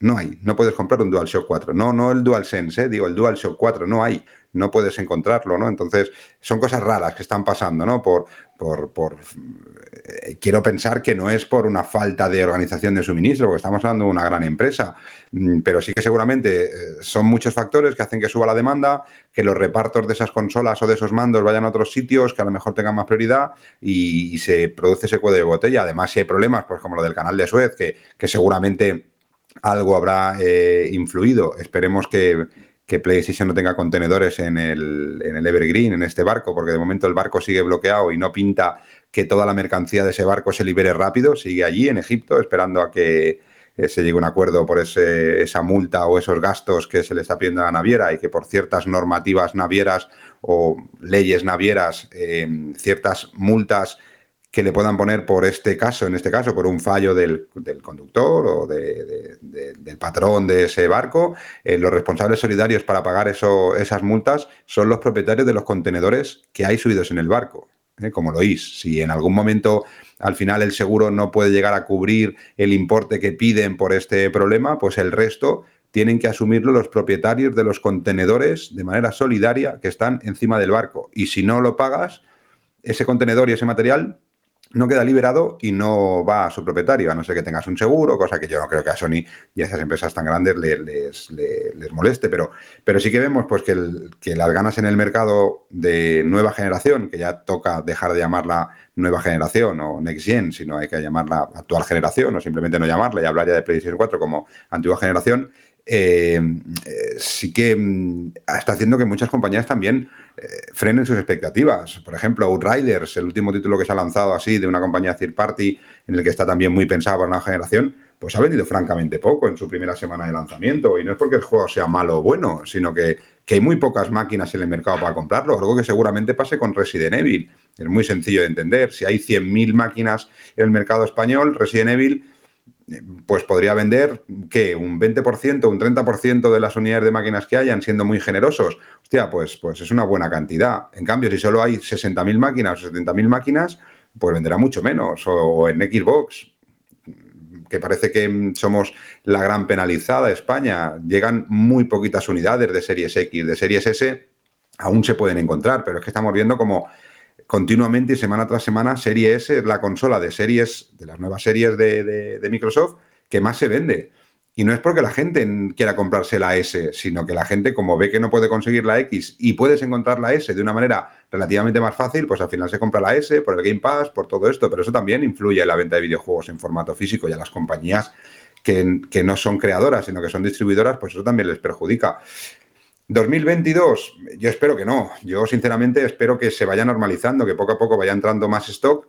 Y si 2022 es que tú puedas decidir por la mañana cuando te levantes, irte al Open Core de tu barrio que lo tienes al lado con tus zapatillas de andar por casa y tu pantalón corto y comprarte una PlayStation 5 cuando tú quieras y donde tú quieras, pues seguramente sí, hasta 2022 eh, tendremos que esperar, pero para una compra más normal, sin tener que pasar por la compra online de MediaMark o de Amazon o de Game o todo esto y no poder comprar en una tienda, yo creo que eso empezaremos a ver cambios no pronto, pero yo creo que para septiembre sí que será o habrá una manera más fácil, o será más fácil poder comprar una PlayStation 5 y esperemos que una Xbox Series X, esperemos, vamos.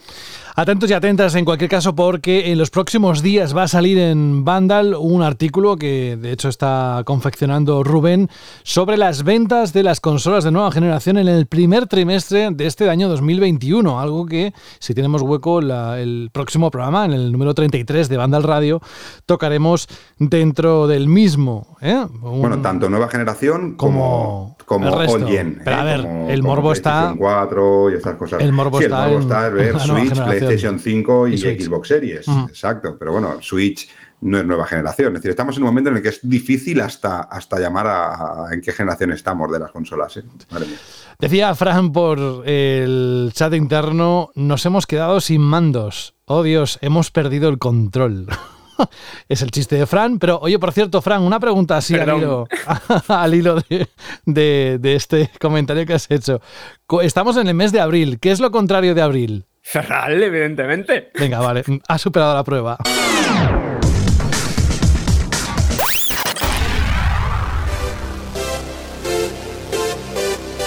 No me ha fallado. No me ha fallado.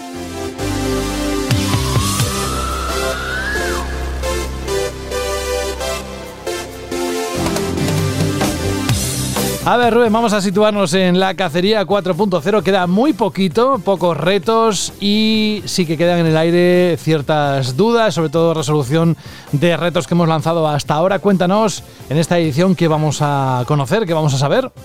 Bueno, si, si siguiéramos el orden que vamos siguiendo programa tras programa, pues hoy tocaría la solución del reto 8, que es el reto de los campeones, y tendríamos que lanzar eh, el reto número 11. Pero entre Semana Santa, que yo no he podido estar en algunos programas, está habiendo un delay un poco incómodo a la hora de los hunters de mandar las respuestas, ¿no? Entonces, para revolvernos y reorganizar un poco las dos semanas de tiempo para poder contestar a los retos que ahora se están transformando en más Tres, semanas. tres semanas de tres tiempo. semanas, perdón, eh, que ahora se está transformando en alguna más porque, porque estamos dejando que sigáis contestando eh, hasta que demos la solución del reto. Lo que hemos decidido esta semana para que todo quede claro y todo quede fácil y bien, que esta semana nos vamos a saltar el lanzar el reto número 11, que ya tenía preparado, pero que lanzaremos la semana que viene. Con lo que hoy solo vamos a dar solución y vamos a desvelar eh, la respuesta de ese reto número 8, de ese reto de los campeones. Y la semana que viene, pues ya desvelaremos el reto número 9 y lanzaremos el reto número 11, que es el penúltimo de la cacería de banda al radio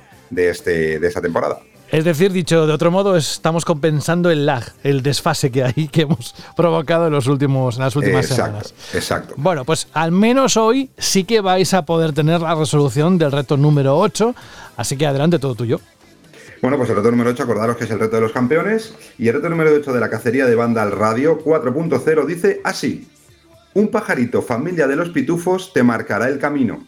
Nuestro primer, nuestro primer ganador es quien te va a hacer sudar y el sacar este reto te va a hacer sumar o restar. Ya poco más te puedo ayudar. Solo decirte que si aciertas, 10 sumarás. Y si no, 0,1 restarás. Qué importantes son estas cifras a estas alturas de la cacería. Pues sí, y qué importante es responder al reto último donde están, están llegando canciones de los propios oyentes. De verdad. Vamos a eh, hacer un- una sección especial. ¿eh? Vamos a hacer el. eh, Yo creo que es. Vamos a hacer un compact disc. Bueno, lo vamos a sacar en cinta. por Algunos, el nivel que hay, sí, del verano. Algunos porque de verdad me estoy, me estoy riendo. Y los cantos en pareja y esas cosas. Me lo estoy pasando pipa. Yo creo que el año que viene toda la cacería va a ser cantada. Sí, hombre. Eh, Pero bueno. Vamos, no. no, no, Vale, no, no, por Dios. Por favor, no hagas eso a, a la audiencia. Pero Ah, hasta, hasta lanzar los retos, yo los cantaré. Bueno, no, da igual. no, mejor, menos todavía. No, mejor. Venga, mejor. tú dedícate Bueno, ahora a dar la solución del 8, que es lo que están esperando los oyentes. Va. Ok, pues la solución, eh, acordaros, este reto era un reto que le llamamos el reto de los campeones, porque como decíamos, un pajarito de la familia de los pitufos iba, hablaba directamente o desviaba directamente la atención a Twitter. Nuestro primer ganador, que fue Manu por 3, desde el mismo día que se lanzó el reto, en su página principal de, de Twitter, eh, puso un tweet fijado en el que encontrabais eh, un mensaje, un link a un mensaje. Llegabais con ese link y con ese link llegabais a un puzzle, un puzzle super currado de Manu por 3, en el que encontrabais un montón de personajes de toda la historia y toda la saga de los videojuegos que tenías que hacer, un puzzle digital muy chulo, se hacía relativamente rápido, y cuando tenías ese puzzle hecho, te daba pues otra pista, porque no iba a ser tan sencillo como hacer un puzzle, y te mandaba a un vídeo, un vídeo que también creó Manu por 3, que además os recomiendo que miréis su página de YouTube, porque hace un montón de cosas locas y chulas, como retos de comida y algunas barbaridades que él solo puede hacer, yo no sé cómo se mete tanta comida en ese cuerpo.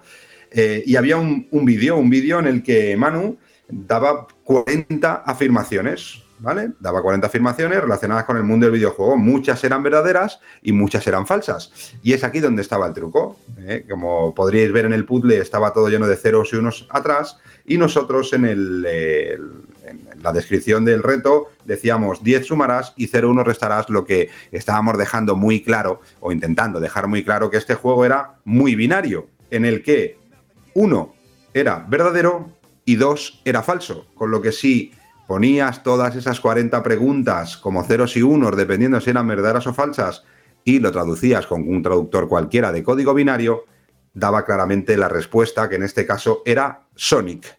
Así que después de tanto giro y tantas cosas tan divertidas y tan chulas que ha hecho que mis retos parezcan de primero de primaria, eh, Manu Portero lo ha hecho profesional, pues todos aquellos hunters que habéis mandado la palabra Sonic como respuesta a este reto número 8, eh, pues felicidades porque sumáis 10 puntos y todos los que no, solo restáis uno, que tampoco seguramente duela demasiado Nah, no es en mucho. tal y como están los no es rankings. mucho. Mira lo que pone en el perfil Manu por 3 dice, la aventura acaba de comenzar, perdón, de empezar, ganamos la cacería de banda al radio 2018 y 2020. Ahí está, para que le visitéis. Rubén. Por cierto, una Dime. cosa que quiero dejar muy claro, ¿vale? Antes de que la gente diga, en este reto, por supuesto, ni Manu por 3 ni Starlash, que fue la ganadora eh, del año anterior, eh, han podido participar porque, como sabéis, son pareja y, por supuesto, ellos mismos han dicho no solo que no iban a participar en este reto, sino que en el caso de que, eh, porque están participando en la cacería, que fueran de los tres ganadores, también amablemente se apartarían al lado y dejarían que nuevos Hunters formen parte de esos tres ganadores que vamos a tener este año. qué grandes, Así que qué hay que decírselo y que la gente que mal piense, que deje de mal pensar que hay muy buena gente jugando en esta cacería. Sí, Todos. jugar por jugar. En el caso de Manu por por 3 es que es un jugón. Es que además si ves su Twitter y todo lo que hace, aparte de los retos de la comida, que yo, Yo lo de la sé comida, dónde lo mete, es lo flipante. YouTube, es es flipante. alucinante, ¿eh? Miradlo porque, porque es un canal de YouTube que merece la pena ver. Además, tiene un toque súper divertido y muy guay. Se le ocurra todo él. Eh, seguro que tiene la ayuda de su mujer, que tiene que ser maravillosa para aguantar semejante loco. Eh, eh, y os recomiendo que vayáis y lo veáis porque lo pasaréis bien. con él. Sí, además es, es un aficionado al geocaching. En fin, ahí le mandamos un abrazo muy fuerte porque ha estado muy pegado al programa, tanto él como su mujer, y además, eh, ya veis, la deportividad con la que participan. Y nos vamos un momento. Yo he flipado, te lo digo en serio, Rubén, porque hacía, la verdad es que unos días que no iba por la página de tu tienda de videojuegos.com y os Muy lo digo, mal, os lo digo mal. de verdad, honestamente. Y, y me ha sorprendido muchísimo la nueva versión que está publicada, porque la verdad es que la encuentro muy profesional y con un lavado de cara. Yo no te voy a decir de 360 grados porque estaríamos en el mismo punto, pero sí de 180 grados. Me encanta que cuando dice alguien, yo voy a dar un giro en mi vida de 360 grados. Muy bien, vas a volver al mismo punto de inicio, campeón, gracias. no, pero eh, echad un vistazo, ni que sea por curiosidad, no vamos a vender más la moto. Echadle un vistazo y luego ya nos diréis las fotos, la- la- las animaciones, etcétera. Bueno, pues, eh, ¿por qué digo esto? Pues porque vamos a hablar un poquito, como cada programa, ca- cada edición, de lo que tiene nuestro patrocinador, el de Banda Radio, con respecto a las ofertas de videojuegos que os pueden interesar. Y ahí tenemos una lista, como cada semana, que me encantaría que empezaras tú.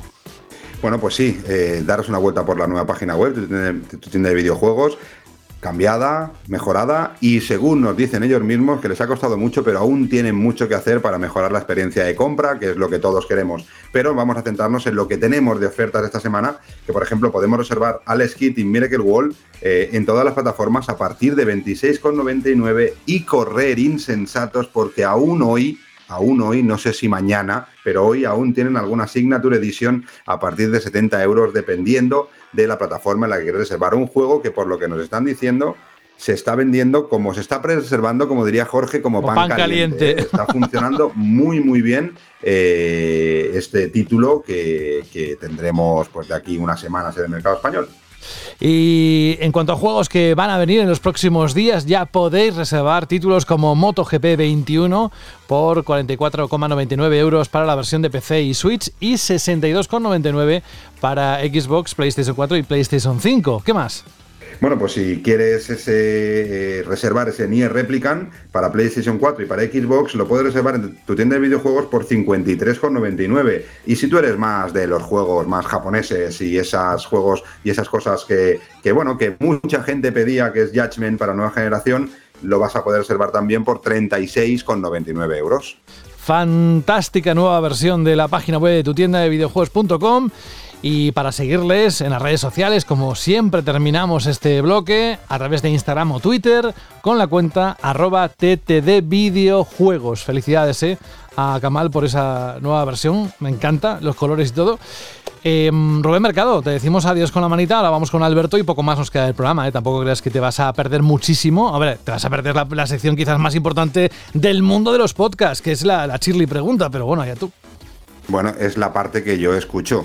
Yo cuando se cuelga este programa en iBox, eh, lo primero que hago es ponerme a Alberto, porque yo, si mi Shirley pregunta, que por cierto me encanta como mucha gente la escribe, de diferentes fórmulas, La así Shirley, que es lo la primero que Shirley escucho, y luego voy para atrás y escucho todo lo, de, todo lo de demás. Además, os leemos a todos, ¿eh? todos los que ponéis comentarios en las diferentes vías de contacto, os leemos. Algunos no nos gustaría leeros, pero os leemos y ya sabemos todos por qué va. Que a mi Jorge no me lo toque nadie, ¿eh?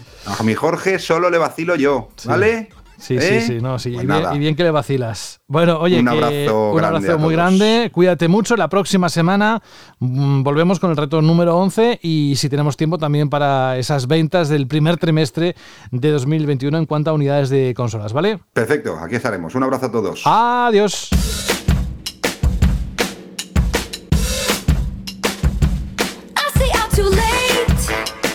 Ha sacado disco hace unos días, como bien comentamos al principio, es la sintonía de esta sección, es la Chirly, Chirly, C-H-I-R-L-Y, al menos así lo escribimos en la, en la escaleta y algunos oyentes lo ponen y otros ponen Shirley, Shirley MacLaine, y, bueno, Chis, que la- como queráis. líder, chis líder, he Cheese llegado a- que me ha encantado porque digo, si tuviera un restaurante de comida rápida, tendríamos que hacer una hamburguesa, ¿no? Con queso que se hace cheese líder. Es que me parece espectacular. Me ha encantado un comentario de Alberto en el chat interno donde nos pone un enlace a Manu por un reto de comida y dice, madre mía, flipo.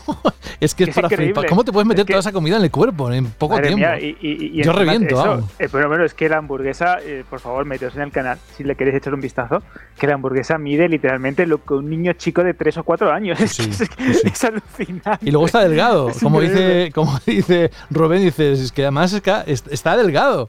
Pero claro, eh, oye, Manu, cu- cuidado con los controles de, esos, de, de análisis de colesterol y todo lo demás, ¿eh? porque vamos, meterte eso entre pecho y espalda te da calorcito, vamos, que nos de Cantabria hacemos para las guerras cántabras. O sea que bueno, vamos, vamos con la pregunta Shirley de la semana pasada. Recuérdanos cuál fue el enunciado que compartiste con nosotros, por favor, Alberto. Pues la semana pasada, como tuvimos un oyente con nosotros que nos contó su visita a Nintendo World, el parque de atracciones de la Gran N, pues os preguntábamos que qué mundo o universo de videojuego eh, os habría gustado visitar en la vida real. y hemos tenido, pues como comentaba también Rubén, un montón de respuestas en texto en iBox y unos cuantos audios también bastante interesantes. Venga, pues Vamos- como si vamos fueras Manu, dale buena cuenta a todo Pim ello. pam pum. Pim, pam, pum. Vamos a comenzar con un anónimo que dice: A mí el parque temático que me encantaría ver sería el Gold Souther, eh, el del Final Fantasy VII. Tiene que ser maravilloso ir a ese parque mágico con el que crecimos de pequeños, con esa música inigualable y esas atracciones. Un saludo, gente de Vándalos. Eso me, todavía me ha encantado. Gente de Vándalos, es, es espectacular. Vamos a proseguir con Yominae, que dice: Saludos. Para la pregunta Cheese Leader, me quedaría de calle a vivir en la isla de Dead of Alive Extreme. Eso sí que es el paraíso. Este oyente sabe mucho porque es el, el juego este de voleibol de las chicas de la famosa saga de lucha. Este, este, este va con intenciones, cuidado, ¿eh? Y vamos a proseguir con el audio de Marcos. Muy buena gente de banda, soy Marcos Comilla. Esta semana cuando lanzasteis la pregunta, el primer juego que se me vino a la cabeza fue el Cerda. No he pensado ya en ninguno más, porque seguro que si pienso saco más juegos, pero el primero que se me vino el Cerda. Está en ese mundo, en ese, en ese bosque colo, en la aldea Cacarico, visitar todas las tribus, los Zora, los Goron, yo que sé, los santuarios. Eso tiene que ser guapísimo. Un saludo.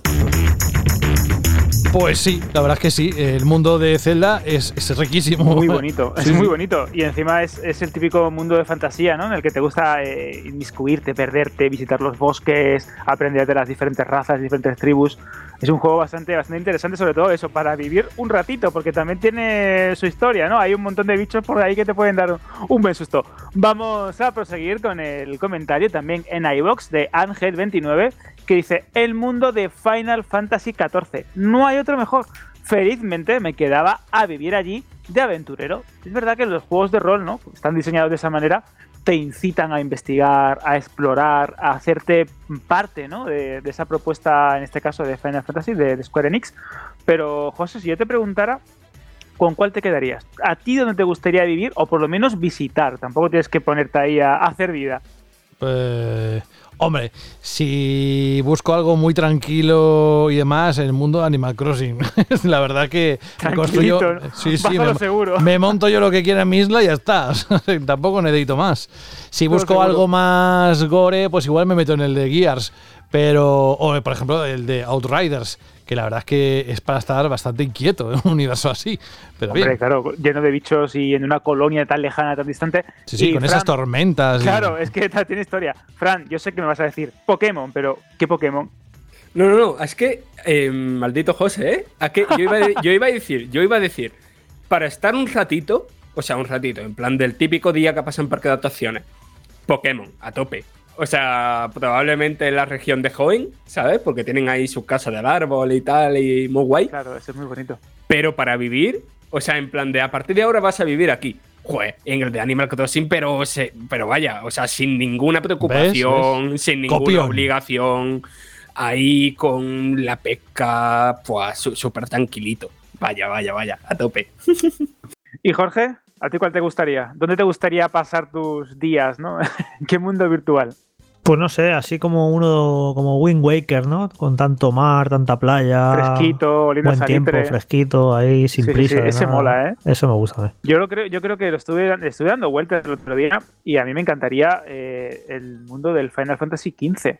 Me parece tan bonito ese, ese- esos escenarios con esas construcciones geológicas, esas formaciones geológicas Ya, tan ya, las bonitas. construcciones y los dinosaurios que hay por Claro. ahí, claro. Claro, exactamente. Y la de bichos que hay, porque también pensé del Monster Hunter. Digo, "Oh, el universo del Monster Hunter está guay, hay mucho bicho. Pero después dije, madre mía, yo con una espada, la armadura, cazando, eh, haciendo los pollos ahí en el fuego, digo, yo no me veo, yo soy muy tranquilito. Entonces dije, mira, un término medio entre magia, tecnología y naturaleza. Si tú no Y vamos- necesitas, tú no necesitas Claro. mucho tampoco. Si yo, si yo sentado en el sofá ya estoy viviendo en otro mundo. Vamos a proseguir con el audio de Alex. Hola, muy buenas chicos de Vandal, soy Alex y vamos con la chirri pregunta de esta semana.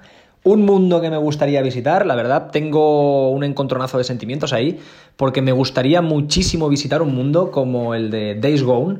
Siempre lo he pensado al ver alguna serie, película, videojuego algo posapocalíptico de zombies, de ver la ciudad ahí como la naturaleza se abre paso, todo lleno de plantas, de animales. la verdad me gustaría muchísimo. Obviamente, por otra parte, no, porque estar en un sitio así, si pasaría de verdad, pues todos tus seres queridos han muerto y pues bueno, bonito no sería. Pero mm, estaría, estaría curioso ver un mundo así, todo como, como un mundo nuevo, como que la naturaleza se hable paso a través de todo. Estaría, estaría curioso. Un saludo. Más opiniones, todas interesantes, ¿eh? Sí, sí, la verdad es que sí. De hecho, este, este tema da bastante miga. Tenemos el comentario de, de Crow que nos eh, recuerda el debate que tuvimos la semana pasada con el tema de los videojuegos y la preservación del mismo. Y dice, pues la verdad es que para mí los juegos retro son fundamentales y ocupan buena parte de mi tiempo como jugador. Lo que, los que comenzamos en la época previa a Internet flipábamos tanto con los juegos que teníamos como con aquellos que aparecían en las revistas de la época. Y me encantaría que las compañías nos lo pusieran más fácil en este sentido, y así no tendríamos que recurrir a métodos dudosamente legales para recuperar estos títulos a los que tanto año soñábamos y, y, tanto añorábamos cuando éramos pequeños. Pues sí, la verdad es que sí. Hay que estaría bien una iniciativa global de todas las compañías por, por el cuidado y la preservación y distribución del, del videojuego clásico. Mm, mm. De hecho, adelanto así, mini spoiler, la pregunta de la semana que viene va por ahí. Amigo, Vamos, amigo, mío, Mm, amigo mío. amigo. Vamos a proseguir con el post de En Cero Coma, que me encanta porque tiene como una canción, no sé con qué sintonía, pero dice lo siguiente: Yo soy en Cero Coma, alegre bandalero y todo lo que ganó me lo gastó en videojuegos. Me encanta esto así, porque pone incluso las notitas musicales, me, me- me ha flipado. Que mande un audio para la próxima Sería, vez. Sería genial. Oye, ¿cómo se- cómo se escucha esto? ¿Cómo se escucha? Este, el soniquete este, ¿cómo va? Va, compártelo. Dice- Tienes que mandar un correo a radio.bandal.net. Venga, va. Estaría, estaría genial. Mi parque idílico ambientado en una saga serial de la ciudad de Raccoon City con el complejo de Umbrella y la mansión Spencer incluida. Sería terroríficamente maravilloso. Esto de un parque temático de, de la saga de Capcom con los zombies. Esto se ha llegado a hacer algunas veces con experiencias en realidad virtual, con mini, eh, mini parques temáticos pop-up, de estos que se montan y se desmontan para el lanzamiento de un juego. Con Resident Evil 7 hicieron algo parecido. Con el, el segundo, con el remake, Jorge, tú que estabas allí, creo, si no me equivoco, hicieron también en L3 como una especie de mini comisaría, ¿no? O de elemento especial de, de Sí, Resident un Evil pequeño 2. pasaje del terror, sí. Claro, es que esto está- es bastante interesante porque imaginad por un momento, y aquí José ya está escondido bajo de la mesa, el ambientado en el 7, con la, la, man- la mansión esta de los locos, o incluso en el nuevo, ¿no? En Villas, con ese pueblo ahí nevado. Yo creo que si todo va bien y Capcom empieza a darle vueltas a la cabeza, creo que también tiene licencias muy, muy, muy propias para sacarle partido como parques temáticos, ¿eh? Y, bueno, José, Se te va la olla, vamos. Sí, ¿Quién sí, va a es ir? que- ¿Quién va a ir a un sitio pues, de esos? ostras, es que a la gente le gusta pasarlo mal. Los pasajes del terror. De hecho, The Walking Dead eh, tuvo en Madrid, no sé si tiene, un The Walking Dead Experience, que era como una especie de pasaje del terror basado en la, en la serie de televisión, en el parque de atracciones de Madrid, y tenía un tirón brutal, ¿eh? Había muchas veces incluso cola para pasarlo mal, José. Es que la gente está muy mal de la cabeza. Bueno, ya veremos a Sara. Si Sara entra, yo entro. Bueno, eso ya es que es espectacular. Yo creo que me lo pasaría genial también. Vamos a proseguir con el audio de Isra. Hola amigos de banda, me presento, es la primera vez que os comento, soy Israel de Sevilla, enhorabuena por vuestro programa de podcast, así como la página web y el mundo en que me gustaría vivir sería un RPG. Diría un tipo Dark Souls, que empiece siendo un mendigo y a base de hostias acabe siendo el rey de la ceniza. Pues también con su progresión RPG. Claro que sí. Esto me ha encantado. Esto me ha encantado. El rey de- el me- pensando en mendigo y me convertí en el rey de la ceniza. Es espectacular. Esto está genial. De hecho, que se ha estrenado en Banda al Radio a través de un audio memorable, ¿eh? top eh, indudablemente. Vamos a proseguir con Jorge, que dice: el mejor, el mejor mundo de videojuegos para visitar. Lo tengo claro. Leisure Suite Larry. Madre mía, aquí están todos muy picantosos, ¿eh? últimamente en, Banda Radio. Vamos a proseguir con Rafael, que nos dice, a mí me gustaría visitar un mundo de Zelda o un mundo de Fallout. Y de hecho le contestaba también un oyente de banda radio, dice, pues vete a Chernóbil, que, que lo tienes, que lo tienes fácil. Proseguimos, si te parece bien, José, con el audio de nuestro compañero y amigo Egea. Pero no hace falta escuchar a Gea, ya sabemos cuál es el escenario que le gustaría, le encantaría estar en el de Eurotrack Simulator 2, por lo menos, ¿no? ¿Te es buena. imaginas? Oye, no, que de trabajo me tiro no sé cuántas horas en el camión y luego cuando llego a casa lo que más me apetece es meterme en un simulador de camiones. ¿eh? No, va a ser que no. Vamos a escucharla a ver qué dice. Hola, buenas. Pues yo he pensado al momento en Rapture. Creo que es, mítico y que sería una, una puta pasada. Pero creo que me voy a quedar sin ninguna duda, sin ninguna duda con la ciudad de Dunwall, de Dishonored. Me tiene ese universo, vamos, me tiene atrapado, me tiene fascinado. Quizás no es lo más bonito ni lo más bello, pero a mí ese universo me atrapó. Venga, un saludo. Para gustos los colores. Pues sí, sí, yo no iría ni loco ahí, pero bueno, si. Yo el de, el, de, el de, Rapture, yo es que estaría acojonado, ¿no? Con, con cada paso a que te apareciera un, un, un, bicho o que... Qué susto, qué susto, las niñas, no, no, quita, quita, quita, quita. De hecho, a ver si hacen algún día la película esta tan, tan rumoreada que es, ha pasado por 500 manos diferentes y a ver si tiene un, un, buen final porque yo creo que visualmente hay pocos universos tan bonitos como el de, el de Bioshock. Vamos a proseguir con el comentario de Sergi Sánchez que dice, yo quiero volver a California, ya a Disneyland, a eh, Anaheim, por el mundo de Star Wars, y volver a Osaka por Nintendo World. Pero creo que todavía es muy pronto y solo es el principio de este tipo de parques, que aún está un poco verdes. De aquí a cinco añitos quizás ya se verá si hay, es un Nintendo World y no solo un Mario World o como es ahora.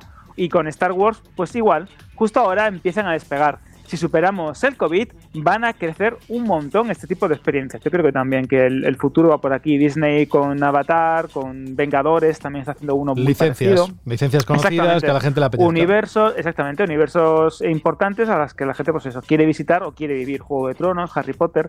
Vamos a ver muy, muy eh, cómo crece, ¿no? Este mundo de las experiencias y los resorts. Si toda la pandemia ya la dejamos atrás y empezamos otra vez desde, desde nuevo. Y vamos. ¿Y qué más? Venga, que tengo, que, tengo aquí calentito un tema de un juego de Kojima que va a cerrar oh, el programa. Bueno, bueno, bueno, bueno, Con el audio de Iván, y ya nos queda un último comentario de Francis que lo contaremos a continuación. Hola amigos de banda, aquí Iván. Bueno, pues respecto a la chili pregunta de esta semana, a mí el mundo que más me gustaría visitar sería el de Harry Potter, porque soy fan incondicional desde bien pequeño de él. Me he leído los libros, visto las películas, estuve en la parada de King Cross en Londres y me gustó mucho la tienda. También me gustaría visitar el colegio que hay en Oxford, las paradas que hay en Escocia. Ese mundo me gustaría bastante visitarlo. Así que a ver si pasa pronto esto de la pandemia y, y puedo visitarlo. Venga, un saludo. Pues como vayas al castillo ese que está... ¿Dónde está? En en Los Ángeles. No sé dónde está, pero. Sí, el, el, el, hay, un, hay dos, creo que hay ¿El uno. Parque en, Warner? Exactamente, en el, hay uno en, eh, si no me equivoco, en Estados Unidos y hay otro también en, en Londres, que es Yo el estuve Wizarding en, World, creo que se en, llama. un, E- en un E3 que tuve un día libre y me acerqué al Universal Studios de Los Ángeles. Este. Y Este, ahí este. hay una zona de Harry Potter que es espectacular, la verdad. Este, este. El castillo es inmenso. Sí, sí. Y luego hay una atracción eh, dentro del castillo que vas volando y que con cosas de realidad aumentada, eh, no sé, que es espectacular, la verdad. Es un paraíso, ¿eh? Para los fans de, de esa saga. Un pueblo nevado, o sea, increíble. Pero parece que estás metido allí y, y las fotos, claro, parece que estás haciendo la película tú.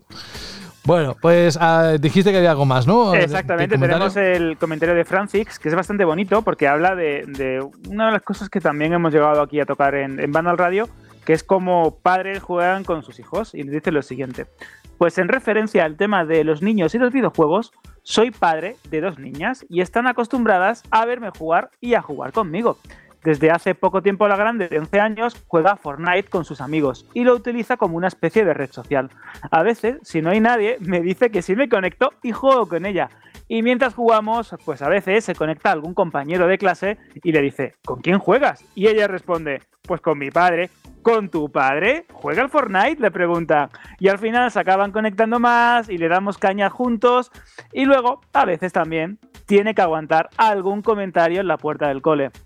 ¿Tú qué haces jugando con los niños? Ay, se pregunta este, este señor. Dice, cuando mi padre jugaba conmigo y mis amigos al fútbol, nadie veía nada malo. Pero seguramente si fuera con ellos a tomar cerveza, sería muchísimo más maduro. Yo solamente les contesto, me encanta jugar con mi hija. Un saludo amigos, nos queda un largo recorrido para normalizar nuestra afición, porque seguimos marcados y ver. manda un fuerte abrazo. Lo único, otro para ti, lo único aquí es mm, el tema del Peggy, que no sé cómo cuadra esto, pero seguro que lo están pensando algún ma- más, de un oyente. Pero oye, si disfrutas ese momento es lo que más vale en el mundo. Más que todos los trabajos que puedas, que puedas tener o que podamos tener. Esos momentos que, que- no se acaben nunca. Eh, pues vamos a lo siguiente, nos quedan nada, minutos eh, escasos para esta edición, pero no podemos irnos de aquí, cerrar el chiringuito sin saber cuál es la propuesta, que alguna pista ya tenemos, de por tu parte, en cuanto a la chile pregunta de los próximos siete días. Pues la Shirley pregunta de la próxima semana es, en vista del auge de lo retro y del interés en la conservación del videojuego, ¿compráis consolas y juegos antiguos? ¿Seguís coleccionando máquinas del pasado? Ya sabéis, ¿compráis consolas y juegos antiguos? ¿Seguís coleccionando máquinas del pasado? Yo creo que va a ser interesante ver si somos más jugones actuales, si nos gusta eh, de vez en cuando volver la mirada hacia el pasado del videojuego. Bueno, yo creo que puede ser un debate muy bonito y que nos puede dar lugar también a anécdotas muy interesantes tanto en iBox como en, en audio a través de radio.vandal.net. Muchísimas gracias, Alberto, por todo esto que nos cuentas cada semana. Atentos a, las respuestas dentro de iBox o si queréis mandar las respuestas de audio, ya sabéis, es radio, la de siempre, radio arroba vandal.net. Y con esto nos vamos yendo poquito a poquito. Voy a dejar un poco más la sintonía, así te voy a decir adiós con la manita. Muchas gracias por estar no solo con nosotros en esta sección, sino todo el programa aportando lo que siempre nos aportas, que es mucho juicio y reflexiones y una parte importante de ti. Gracias, Alberto. Hasta la semana que viene, José. Un fuerte abrazo. Adiós. O- otro igualmente. Fran G. Matas. No me has fallado, me encanta, has estado a la altura, no lo hemos preparado. Yo te dije solo por chat interno, te voy a hacer una pregunta, prepárate. Y no has dudado ni, ni, ni dos segundos. Así que solo por eso mereces pasar a la siguiente etapa. La siguiente etapa es venir al programa, el próximo capítulo. Fran, un abrazo. Pues otro abrazo para ti y espero que no sé que tenga un chiste tan maravilloso como ese, porque realmente me parece como big moments del humor español. Vaya. Es como un sueño para ti, ¿no? Ese tipo es festival del humor, ¿no? un abrazo, Fran, cuídate. Venga, otro para ti y para todos los oyentes. Venga, y me queda tan solo decir adiós a ni más ni menos que el gran Jorge Cano, que se ha incorporado un poquito más tarde hoy, pero que la próxima semana nos ha prometido que será puntual. Sí, sí, y Sí, bueno, sí, sí, sí, sí, sí, Y bueno, hoy que todavía no se, no se ha acabado la jornada para nosotros porque hay esta noche, ahora cuando Ah, estamos grabando el jueves, es hay una retransmisión de Resident Evil que bueno, van a mostrar un poquito más de esa octava entrega que sale ya dentro de nada, en tres semanitas más o menos, y que tenemos todos muchas ganas.